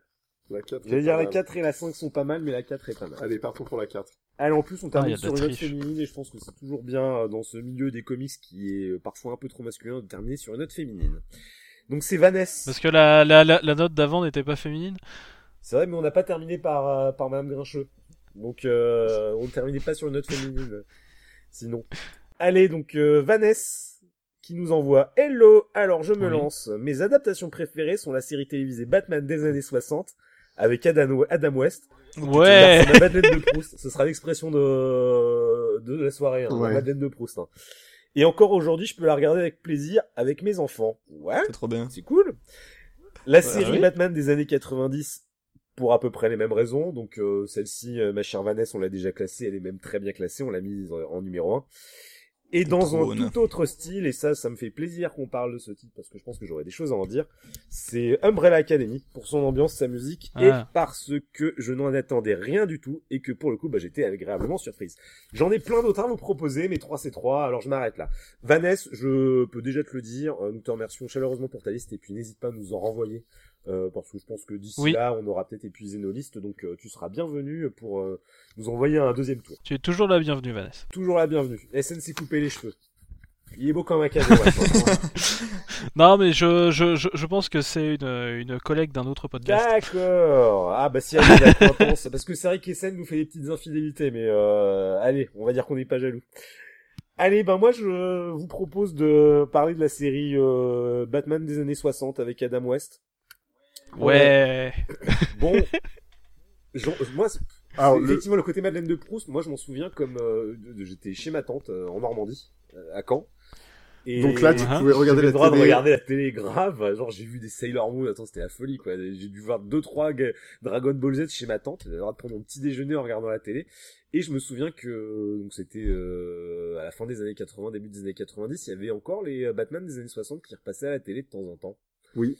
Et c'est Je vrai les ai que cette garde plutôt un bon souvenir. Alors, je garde particulièrement un souvenir de, du générique. Ouais. Batman Batman. avec tous les euh, toutes les onomatopées à l'écran.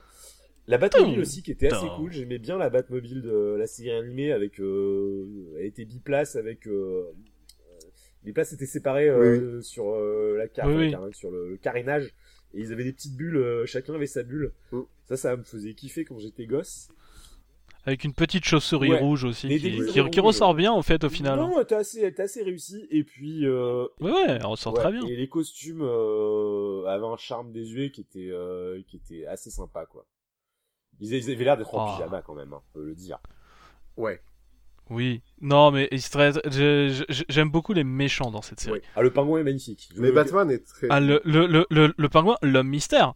Ouais. L'homme mystère aussi est particulièrement bon. Le Joker, euh, Catwoman. Le euh, Batman, déjà, les général, différentes Catwoman. Enfin, la Oui. qualité de Batman, une des qualités de Batman, ça vient des méchants. hein.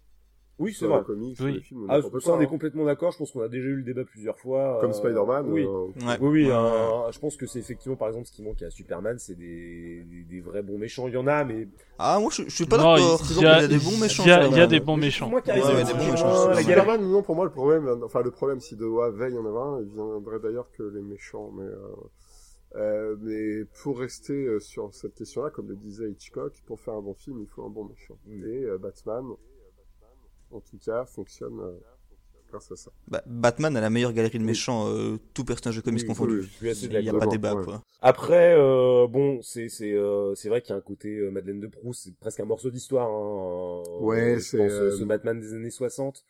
Euh, Dans, dans l'histoire de Batman, même, ça, la série, elle arrive à un moment Oui. où euh, Batman, les ventes sont vraiment en chute libre euh, pour plein de raisons. Ça ressuscite même un peu le, ça le lui comics en permet, de, en, En fait. tout cas, de survivre et de de- de- d'attendre euh, pas, pas beaucoup de temps, hein, trois, euh, trois ans, il me semble, pour que le- les, les ventes euh, redémarrent. Mhm. En partie dû à la série, ouais, c'est sûr.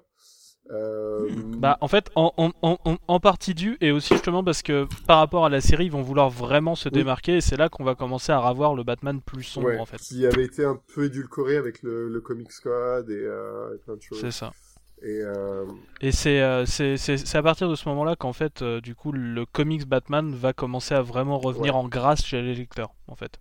Et il y a aussi une autre chose super importante que la série a apporté aux comics, c'est qu'en fait, jusqu'à jusqu'à en fait ce, ce moment-là où en fait on avait une galerie de méchants qui revenait régulièrement, et ben en fait Batman n'avait pas vraiment euh, d'ennemis qui revenaient régulièrement en fait dans les comics. Il y avait que le Pingouin et le Oui. Joker qui revenaient. Sinon, la plupart des persos étaient en fait des one L'homme disparu, mystère était exactement, déjà arrivé. ouais. Ouais, bah Ca- Catwoman était disparu avec le Comics. Code parce que euh, le crime ne pouvait pas être euh, représenté de façon euh, positive. et, euh, et en fait, oui, il y avait que le pingouin et le Joker qui revenaient. euh, L'homme mystère, il était venu qu'une seule fois. On avait vu l'épouvantail une fois. Enfin bref, euh, Mm. c'est ça qui va aussi avoir créé une galerie Oui. de, de vilains. Incroyable. On a Alfred qui revient. un truc. qu'Alfred avait disparu des comics Oui. juste avant la série. Et Il était, euh, il était un peu mort. Oui. Ils, euh, ils nous ont fait Enfin, il, il était corps de, il était mort, devenu maléfique, euh, devenu. Voilà. Enfin, c'est compliqué euh, à ce moment-là. Euh, ouais, le, le seul truc vraiment que j'ai du mal avec le cast, c'est que le commissaire Gordon a un rôle très très très limité, Mais en, finalement. en- comme, en fait, j'ai envie de dire comme d'autres, euh, même comme Batman ou comme. En fait, c'est pas Ah Batman. non, euh, Batman est quand même le euh, quelqu'un qu'on voit très régulièrement et qui est mis en valeur et tout ça. Il est tellement mis Le en valeur que tu Gordon, vois, en fait, voit. il intervient la journée. Enfin, euh, enfin, c'est en plus C'est ça. Mais, euh, mais mais- mais Gordon, en fait, tu le vois juste à un moment pour. Enfin, il représente juste la police, mais tu vois, il est pas. Enfin, c'est- limite, j'ai plus d'affection pour euh, pour le chef un peu grouillot, pour euh, le policier un peu grouillot d'en dessous, le chef au harac, pour Gordon. Alors que merde, Gordon. Bah, c'est un peu le Gordon comme chez Burton, en fait, qui, je pense, de s'inspirait peut-être un peu de la série où euh, il est juste là, prétexte à dire euh, allumer le signal et, euh, et c'est pas du tout le flic euh, incorruptible. Je dis pas qu'il est corrompu, hein, mais euh, le, le flic un peu hard, un peu euh, hard-boiled euh, de du comics ou des films de Nolan ou euh, enfin, c'est pas c'est pas ça. le Gordon quoi, qui est aussi intéressant, euh, voire aussi utile que Batman dans la lutte contre le crime à Gotham.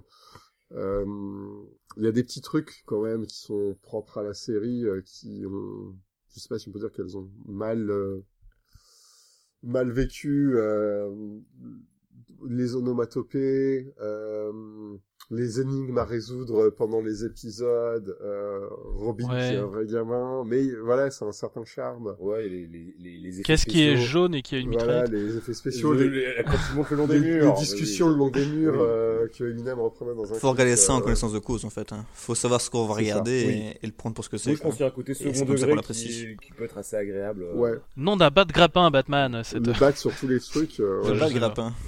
Allez, euh, Pierre, tu l'as vu toi? Tu Non, moi j'ai vu la série, euh, le, la série, le film plutôt, que j'ai beaucoup aimé, j'ai beaucoup rigolé, mais j'ai pas vu la série. Donc je sais pas si on cote le film avec. Aïe, le film est, le film Euh, est que normalement, le film est à part. Non, on va mettre Ouais, ça c'est ça. moi, Donc le moi, film j'ai vu que le à part. film, On aurait euh, accepté d'avoir les deux séparés. donc Parce on va que mettre il, à part. il fait quand même un combat contre un requin dans Ça le va. film. Ah le film est incroyable. Oui, Le film est un Oui, mais attention, euh, dans la série, il y a Bruce Lee. Oui, Sérieux? Sérieux.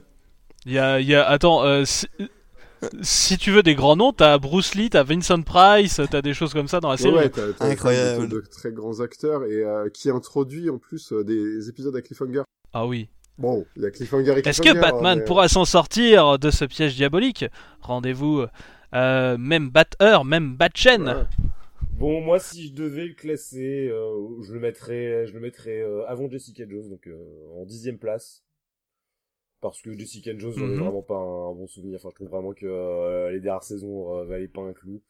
et que Batman la, des années 60 c'est c'est un petit morceau d'histoire et puis c'est une petite Madeleine de Proust pour beaucoup d'entre nous donc ouais par euh, par nostalgie je le mettrais je le mettrais en dixième place Moi, je, ouais. Moi, je l'aurais mis derrière Daredevil, mais euh, à- en fait, comme tout à l'heure, pour le classement de, de, Teen, de Teen Titan, euh, il y a quand même euh, un côté affectif qui me le ferait classer plus haut. Mais après, c'est impossible de, de rester sérieux et de dire que je vais mettre Batman devant Spider-Man 2 ou euh, voilà. Tu as le droit de d'utiliser le côté affectif, hein, c'est euh, c'est assumé Ouais. et euh, tu, tu as le Non, droit. mais, bah, allez, côté affectif, je vais le mettre en sixième, juste derrière Spider-Man. Ok. Mais pas plus haut quand même. SN Alors moi je dirais euh, juste après The Boys. euh, donc en neuvième place C'est ça, euh, tout simplement parce que c'est euh, une très très bonne adaptation de ce qu'était Batman dans les années 50. C'est vrai aussi. SN euh, tu tu t'as pas vu la série animée enfin la série pardon des années 60 hein, on te on te compte pas dedans Ah si si, moi je l'ai vu. Non, non, euh, moi, Ah, pardon SN Pierre pas vu. pardon. et Pierre J'avais. Si si, oui. euh, moi j'ai j'ai même vu le dessin animé tiré de la Exact. dans les tiré, de la 70. série. Donc euh... Tu es un maniaque, Donc, SN. Pierre euh, non Pierre euh, participe pas Non, non, ne me compte, bah, non, me compte Eh pas, bien, non. écoutez, si je fais une moyenne de nos trois votes, euh, ça fait huitième place à la place de The Boys. Alors par contre, si vous l'avez revu récemment, Non, j'ai oui. pas revu récemment. ça se regarde encore bien? Euh... Bah du coup, euh, moi forcément c'est quelque chose que j'ai découvert plutôt Ouais. tard. hein. Euh, voilà, euh, ça j'ai j'ai pas pu tomber dessus étant jeune, donc c'est quelque chose sur lequel j'ai dû tomber, euh, je crois, vers mes 17-18 Ouais. ans. Euh, donc moi j'ai- j'aime bien, mais comme, enfin moi j'aime beaucoup généralement tout ce qui est un peu, enfin Ouais, ce qui est un peu désuet. Voilà, j'ai une appétence pour le kitsch. euh, voilà, moi je regarde euh, quand je dis que j'aime bien Doctor Who, je regarde les vieux Doctor Who aussi. euh, moi je regarde tout. Bravo. Donc voilà, j'ai mais non, là il y a certains épisodes qui m'ont vraiment plu en fait, même en même en tant que tel, même en enlevant le côté kitsch en fait. à me les racheter. C'est- tu, tu m'as convaincu de le faire. Je, je, je pense que franchement, il y a deux trois épisodes. Alors, je saurais absolument pas te dire les noms ou tout ça, mais euh, en fait, euh, si euh, si on arrive à faire abstraction en fait justement de, de tout l'enrobage qui est qui est très kitsch, justement le, le narrateur ou voilà ce, ce genre de choses, même on arrive sur des histoires qui parfois sont un peu sympas.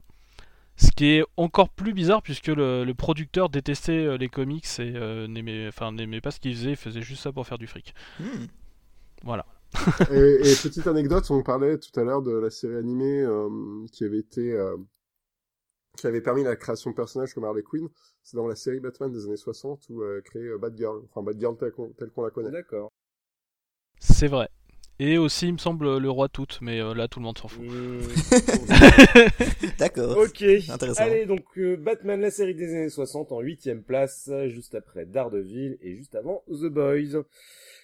Eh bien écoutez, donc euh, ensuite euh, Vanessa nous proposait Batman des années 90 euh, qui a déjà été classé. Hein, On l'a peut revoter, première mais il est place. déjà Euh, premier, Je pense qu'il euh. est premier et que c'est sa place. Hein. Oui, voilà. Et en dernière proposition, et ce sera le dernier titre que nous allons classer euh, pour ce premier numéro, ce sera donc Umbrella Academy, la série Netflix. Alors, est-ce que tout le monde a vu Umbrella Academy? Non, Pas vu. Oui, Moi, je l'ai vu aussi. Est-ce que vous avez lu Umbre- Umbrella Academy? Non. Non plus. Oui. Bon, bah, écoutez, eh, SN, je crois que c'est entre toi et moi. Alors, je sais pas pour toi, SN, mais moi, Umbrella Academy, euh, c'est, c'était ma femme, pour le coup, qui les avait achetés. Euh, d'accord. euh, assez étonnamment, c'est plutôt une lectrice de BD euh, franco-belge. euh. Donc, donc, tu es comme moi et tu les as lus avant de voir la lus, série. euh, avant de- avant d'avoir euh, regardé la série. Et je dois Ah, t'avouer. intéressant parce qu'on est, on, on, on, on est plutôt rare. Ouais, ouais, bah, et ça m'est tombé des mains, mais en mode euh, violent. Ah ouais, merde. je- Alors, le dessin, c'est euh, Gabriel Bas. Ouais. Ouais. Euh, je l'avais, euh, je l'avais vu sur euh, sur euh, euh, Day Tripper où j'avais bien aimé son Ouais, style. ouais. Alors par Mhm. contre, dans le style super héros, SF, etc., euh, j'ai trouvé ça euh, moche. Ça me plaisait. Attends, mais il y a la Tour Eiffel qui vient et qui fait des merde. Tu parles de Dark Knight Strikes Again là en fait. Et ouais, un petit peu, ouais. Et ouais, j'avoue que je Oh pense non. que le, le dessin m'avait euh, m'avait euh, beaucoup refroidi. Et quand euh, la série est sortie, je me suis dit ah bah cool parce que euh, le scénar était plutôt pas mal, c'était le dessin qui me dérangeait Et euh, la série, elle sera peut-être bien. Et la série, Mhm. honnêtement, euh, je l'ai dévorée. J'ai adoré la série. là, pour le coup, je trouve que bon, on n'avait pas les problèmes de dessin qui, qui m'avaient un petit peu rebuté à la base. J'ai trouvé qu'il y avait un casting honnête. Ah bah il est, il est, il est même plutôt bon. Alors je, je dis honnête parce qu'en fait, t'as pas beaucoup de têtes d'affiche, euh, à part euh, Ellen Page. C'est ça, c'est Ellen Page? Ouais, mais enfin euh, merde. Euh, eh, le gamin numéro 5, putain, mais Oui, c'est incroyable oui. pour son âge, mais Ah mais alors lui, c'est, lui, il tient, il tient la série d'ailleurs. Il tient à la série. euh, Attends, c'est euh, ah, ah, ah, Aidan Gallagher. Et il y avait, bah d'ailleurs, si vous êtes euh, fan de Doctor Who, le mec qui fait euh, Wonder Boy, non, comment il s'appelle déjà? Celui qui a un corps euh, Euh. hyper musclé, on va pas dire pourquoi il est musclé pour. Ah, ouais, Space Boy. Space Boy. Et ben, il joue dans un épisode de, de Doctor Who. Euh, c'est pas, c'est le Docteur numéro 11, je crois. Ah oui, c'est euh... ah, attends, euh, c'est le premier épisode de la saison 5, exactement. le premier avec Matt Smith en fait. Et euh, c'est un type à qui on dit qu'il faut qu'il nettoie son historique internet. Et, Ah oui, et après, oui, il se retrouve à faire une conférence avec les chefs d'État euh, du monde entier pour sauver la Oui. planète. C'était assez Ah drôle. ouais, je me rappelle. Et ben c'est lui qui joue dans Oui, c'était chouette. qui joue Space Boy. Voilà. Bon, la boucle est bouclée, on avait parlé de Voilà. Doctor Who au début, on finit avec du Doctor Who. Donc ouais non, Voilà. Mais et, et, et, et qui joue très bien. Enfin, j'ai j'ai pratiquement euh, niveau euh, niveau des acteurs, il y a pratiquement aucune. aucune ah non non, il y a hein. pas de faute hein. Je dirais juste je, je dis juste que le casting est honnête parce que voilà, il y a pas à part Ellen Page, il y a pas de, de grosses têtes d'affiche. Euh, Il y a aussi l'acteur qui joue euh, bah, son petit copain Ellen Page. Mais en, en, en, en même temps, est-ce qu'on a besoin de tête d'affiche pour faire non, un bon non, truc? bien sûr que non. Surtout pour une série. Non, non, non, non, c'est sûr. Mais euh, c'est pour ça que je dis il est honnête parce que euh, avec euh, des acteurs euh, qui sont pas des têtes d'affiche, ils ont euh, trouvé, enfin, ils se sont faire que su faire un, un show qui est euh, qui est super bien, quoi. Euh, je pense pour moi d'ailleurs c'est euh, la meilleure adaptation en live euh, de de- de- d'un d'un comics. hein. Ah, Ouais, carrément ouais. Ah ouais. Euh, En série, ouais, hein, je parle en enfin, série. En série. En série. ouais. Oui, oui, en série live. oui, En série, c'est mais très très très très loin de de de, de tous les Marvel, euh, de Netflix. euh, De Flash. Ouais. De, oui, mais ça, de Flash, de Euro. Ah, mais pas, Wow, pas j'ai- Flash des j'ai- années 90 quand même. Ah, je l'ai pas vu celui-là. Juste le ton a suffi à ce que je sache que t'en penses. C'était assez incroyable. Non, non, euh, euh, Après, moi, j'ai bien aimé The Boys aussi. Il faut reconnaître que Umbrella Academy va avoir la, la même problématique, c'est qu'il n'y a qu'une seule saison. Ah ouais. hmm. Euh, ouais, mais aussi une deuxième qui est en, en cours Oui. de, de préparation Bah, comme aussi. The euh, Boys. Donc, voilà. euh, c'est vrai qu'on n'a pas beaucoup de recul. Pour l'instant, Voilà. c'est euh, c'est euh, c'est topissime. Hein, c'est vraiment super, super bien. Il y a, je dirais qu'il y a la... Ouais, et ça, je- c'est topissime, c'est vraiment super super bien, tu m'as convaincu. à la différence de... À la différence J'ai de... euh, vraiment une appétence Euh, pour ton, ton argumentation. C'est ça. Euh, par contre, est-ce que euh, je me rends compte qu'on n'a pas fait de synopsis Ah oui, c'est vrai. C'est et vrai. qu'on a deux personnes et qu'on a deux personnes qui n'en ont pas entendu Bah, parler. Est-ce que ça, Ça, vaudrait ça pas parle le coup de Umbrella dans les Resident Evil, c'est ça? Alors en fait, c'est... Oui, c'est ça, ouais. combien ils sont les enfants à la base.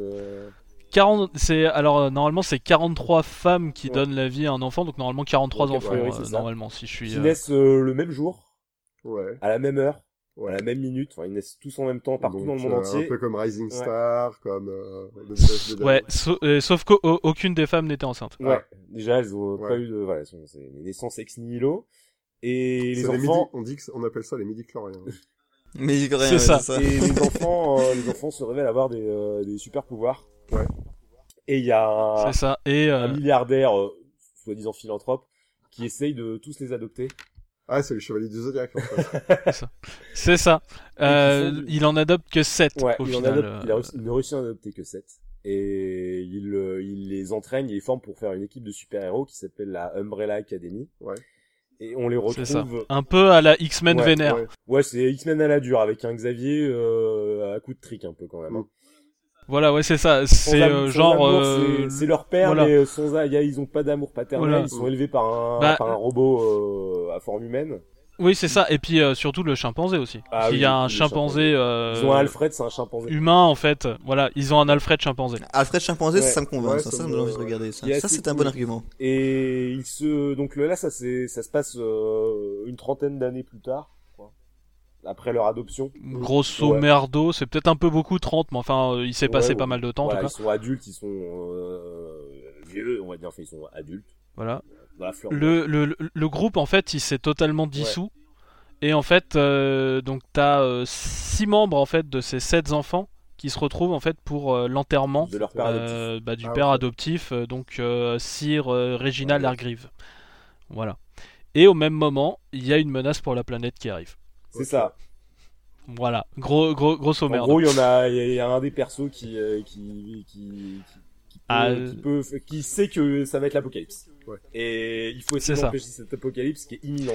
C'est une histoire de jour. et je crois qu'il y a ouais euh, ouais c'est genre 6 ou Ouais, 7 c'est- jours C'est une histoire de Et c'est euh, c'est dans un délire un peu plus délirant ou c'est euh, Ah assez non, non, c'est sérieux assez sérieux. alors D'accord, Ouais, ok. si, si, si, si. c'est c'est c'est c'est- c'est- c'est- si tu veux euh, certaines de leurs habilités ou pouvoirs peuvent être un peu délirants mais c'est présenté de façon sérieuse D'accord, ok, ça va. Et Voilà. c'est euh, c'est effectivement euh, très bien parce que euh, le scénario est très intéressant. Après, on retrouve plein de choses qu'on aime à base de voyage dans le temps, euh, de euh, voyage dans le temps. Moi, ça marche toujours sur moi. Je, je, je suis honnête. Ouais. Euh, Il y a des euh, des twists scénaristiques avec euh, des méchants. euh, tu sais pas s'ils sont vraiment méchants, des gentils. Bah, tu sais pas s'ils sont vraiment gentils. T'es un peu sur le fil. Et puis effectivement, euh, il y a une galerie de personnages qui est euh, juste géniale. Euh, notamment, il y a, y y deux il y a- antagonistes, euh, des, des espèces de tueurs à gages qui sont, sont magiques. Oui, c'est vrai. Il y a notamment l'acteur qui joue Euh, euh, Ed Camper dans Mindhunter, euh, la série Netflix aussi sur les, les gens qui ont créé le département des sciences cognitives au FBI, euh, qui, qui joue un des tueurs à gages. euh, ils sont vraiment euh, géniaux les deux. et les tueurs à gages s'appellent Chacha Ouais, et Hazel Chacha et Hazel. Euh, ju- juste un truc en fait euh, aussi les les sept enfants n'ont pas de nom Non, ils ont un numéro. En fait, ça s'appelle numéro 1, numéro 2, numéro 3, numéro 4. Voilà, et, et après, en fait, ils ont un nom en gros de, de super-héros. Il y en a un qui s'appelle Space Boy, il y en a un qui s'appelle Kraken, il y en a un qui s'appelle Séance. Euh, tu vois, ce genre de choses. Il faut quand même, il y a un truc qu'on a oublié. Pour te dire à quel point ils ont été c'est aimés. que globalement, on suit principalement euh, l'un des enfants qui est euh, le seul qui n'a pas de pouvoir.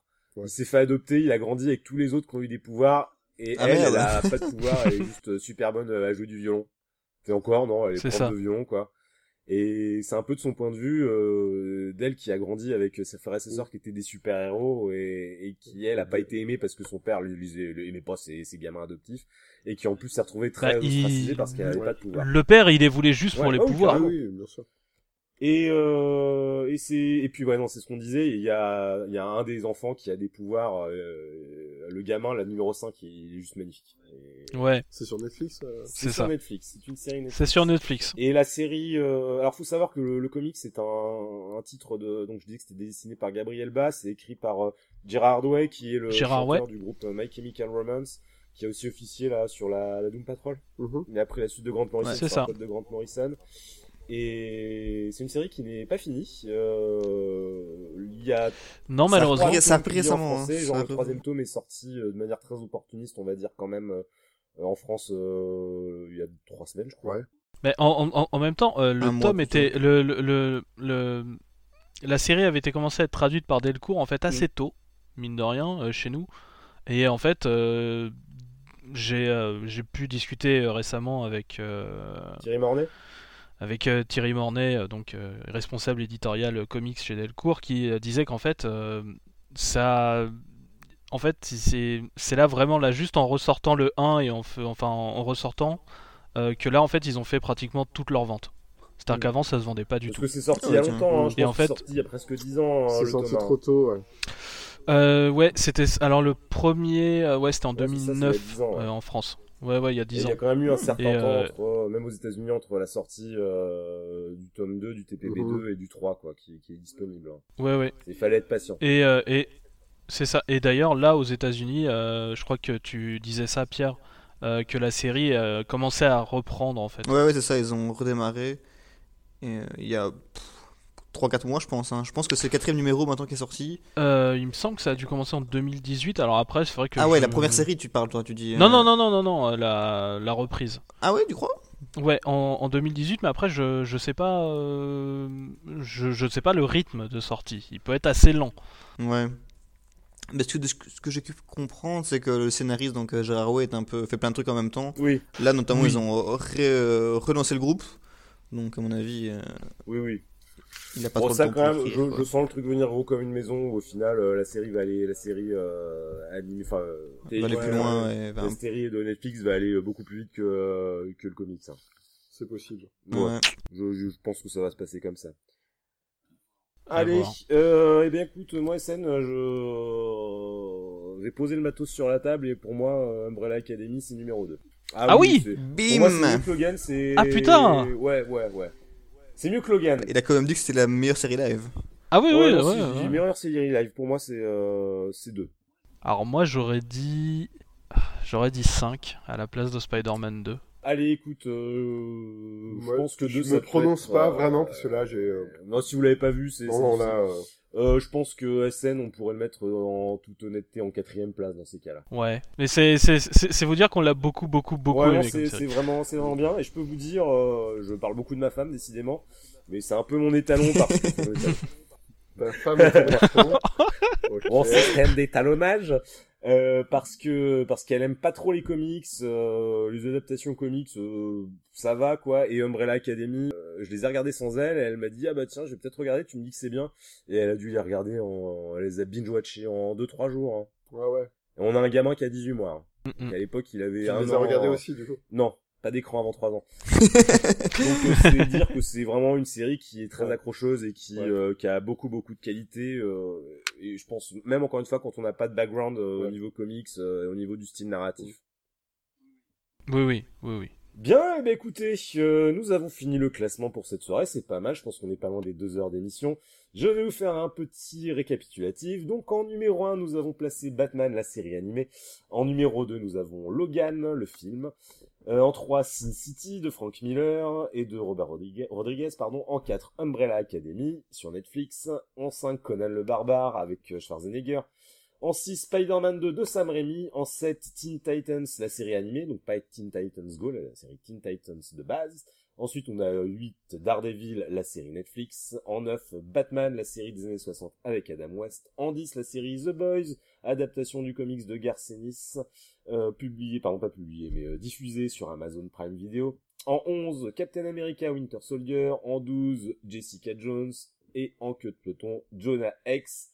En 13, Man Thing. En bon dernier, à la 14e place. On a un troisième euh, MOOC à vous faire gagner. Donc petit rappel, les éditions Inis nous ont offert trois livres à vous faire gagner. Ici, il reste le dernier titre euh, sur les Avengers qui a été écrit euh, par euh, François Ray qui est présent avec nous, qui est même juste en face de moi. Bon, coécrit, hein, coécrit quand même. Les autres n'ont rien fait, je suis sûr. Non, non, coécrit par François, mais on a que toi, donc on va dire que c'est toi qui l'as écrit. Euh, donc nous allons vous poser une question, vous pourrez envoyer votre réponse par mail à l'adresse suivante, secrétaire.lescomics.fr en spécifiant en plus de la dite réponse votre pseudo Twitter. Et pour valider votre participation, il faudra que vous suiviez les comptes Twitter de lescomics.fr et de Inis Édition au pluriel. Nous vous rappellerons tout ça sur notre Twitter à nous, hein, lescomics.fr avec les conditions de participation. Voici la question qui va vous être énoncée par mon cher collègue SN Parod. Et oui, donc les Avengers sont en fait des bouches-trous, créés par Stan Lee et Jack Kirby afin de pallier le retard de création d'un autre titre. Mais au fait, quel est ce titre? Alors c'est de loin la question la plus dure de la soirée. Hein. SN, tu vas peut-être la Aucune relire une idée dernière de, fois. de la réponse. D'accord. Donc les Avengers sont en fait des bouches-trous, créés par Stan Lee et Jack Kirby afin de pallier le retard de création d'un autre titre. Mais au fait, quel est ce titre? Je tiens beaucoup à mon mais au fait. Tu as bien raison. Allez, donc un rappel, vous envoyez votre réponse par mail, il faut suivre les comptes Twitter de l'éditeur et euh, de notre collectif euh, il y aura un petit rappel sur notre Twitter. Euh, je vais vous souhaiter une bonne nuit les amis. Euh, SN, est-ce que tu as des petites actualités euh, à nous faire part sur ta chaîne, des lectures à nous recommander? Oula, tu sais pas dans quoi tu te lances là. T'as encore deux heures Non.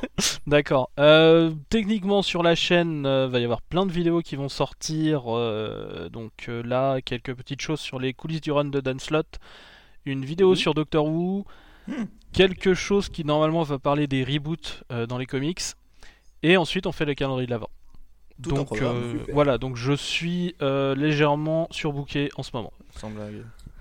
Voilà. Pierre, Spicy Cactus, est-ce que tu as des actualités, des envies, des conseils à nous de dispendre, dispendre pas du tout, à nous faire partager euh, ce Euh, soir avant de- de- d'aller nous coucher? Pas spécialement. Pour le moment, je relis euh, Slam Dunk, qui est un manga, parce qu'il n'y en a pas que pour les comics. sur le basket. ouais. Et qui je conseille à tout le monde, même pour ceux qui Oui. sont pas très friands de basket, parce que c'est un très beau manga. Voilà. Et j'ai une review de Identity Crisis qui va sortir bientôt sur le site. Donc euh, soyez attentifs et allez régulièrement sur ça Avec lescomics.fr. impatience, c'était un, un gros event, le dernier gros event. euh, Non, non, non, ça c'est. Non, non, non. Tu te trompes de truc. Ça c'est Identity Crisis, c'est de 2004. Ah, c'est Ouais. celui avec euh, le meurtre de Soudini. C'est ça. Voilà. Ah, très bon titre. Ah. Je pense que c'est honnêtement le meilleur run d'ailleurs euh, de chez DC après euh, Infinite Crisis. C'est- franchement, c'est ouais. Ok, très bien. François Ray, je suppose que tu as des petites actualités. Est-ce que t'as pas une sortie de prévue, euh, un MOOC qui est en préparation, qui est J'ai pas encore un sorti MOOC en préparation sur Spider-Man, mais qui sortira Ah. le 5 février, donc c'est pas encore euh, tout de suite. Mhm. Euh, sinon, niveau lecture, je me replonge à fond dans Hellboy en ce moment. Ah. C'est très et bien. vu que Batman était numéro 1, j'ai terminé là de la lecture d'un bouquin qui sort chez Third qui s'appelle euh, Qui est le Chevalier Noir? Ah oui. Dont vous retrouverez la, la review sur notre site. Ouais, que j'ai trouvé très sympa en sur tout le côté historique de des anciennes euh, périodes de Batman, un tout petit peu moins sur ce qui était plus récent. J'ai trouvé euh, c'est dommage. Euh, mais ça permettait de rappeler beaucoup de choses euh, sur le, euh, l'univers de, de Batman et, et sa création. Et je rajouterai un dernier chose, parce qu'on n'en a pas parlé dans les adaptations, je me permets d'en rajouter une Vas-y. petite, toujours sur Batman, euh, la version animée de The Dark Knight, de hum, The Dark Knight. La version animée de The Dark Knight, c'est-à-dire? Ah, tu parles de Dark Knight Returns en, The Dark Knight en deux Returns, films. pardon. Ah. Ah, Ouais, ouais, ouais, d'accord, euh, d'accord. ouais. Ok. Ouais, ouais, très, très fidèle. Oui, très fidèle, et, ouais, pour le euh, coup. très, euh, Mm, mm. très bien foutu. Bon, et bien écoutez, je pense qu'on a assez dit euh, pour ce premier numéro. J'espère que vous serez euh, autant amusés euh, à l'écouter que, que nous à le faire. On se retrouve probablement le mois prochain pour l'enregistrement du l'épisode numéro 2. Trop bien. Donc d'ici là, n'hésitez pas à nous envoyer par mail vos propositions de, de titres à classer. Mm, mm. Donc ça se fera à l'adresse letaulier@lescomics.fr, L T A U L I R arobase lescomics.fr. Euh, vous nous envoyez ça avec un petit mot, on le lira euh, bien volontiers, ça nous fait toujours plaisir d'avoir un petit peu de, de lecture en plus que juste les trois titres à classer. On aime bien être un petit peu en contact avec vous. Et puis euh, on se retrouve euh, donc le mois prochain. Allez, très bonne soirée à tous, très bonne journée si vous écoutez ça en journée. Bon courage pour la vaisselle si vous faites la vaisselle en même temps. Et bon courage pour tondre la pelouse euh, si vous avez la chance d'avoir un jardin. Allez, salut à tous Salut. Au revoir. Ciao, bye bye. T'auras pas eu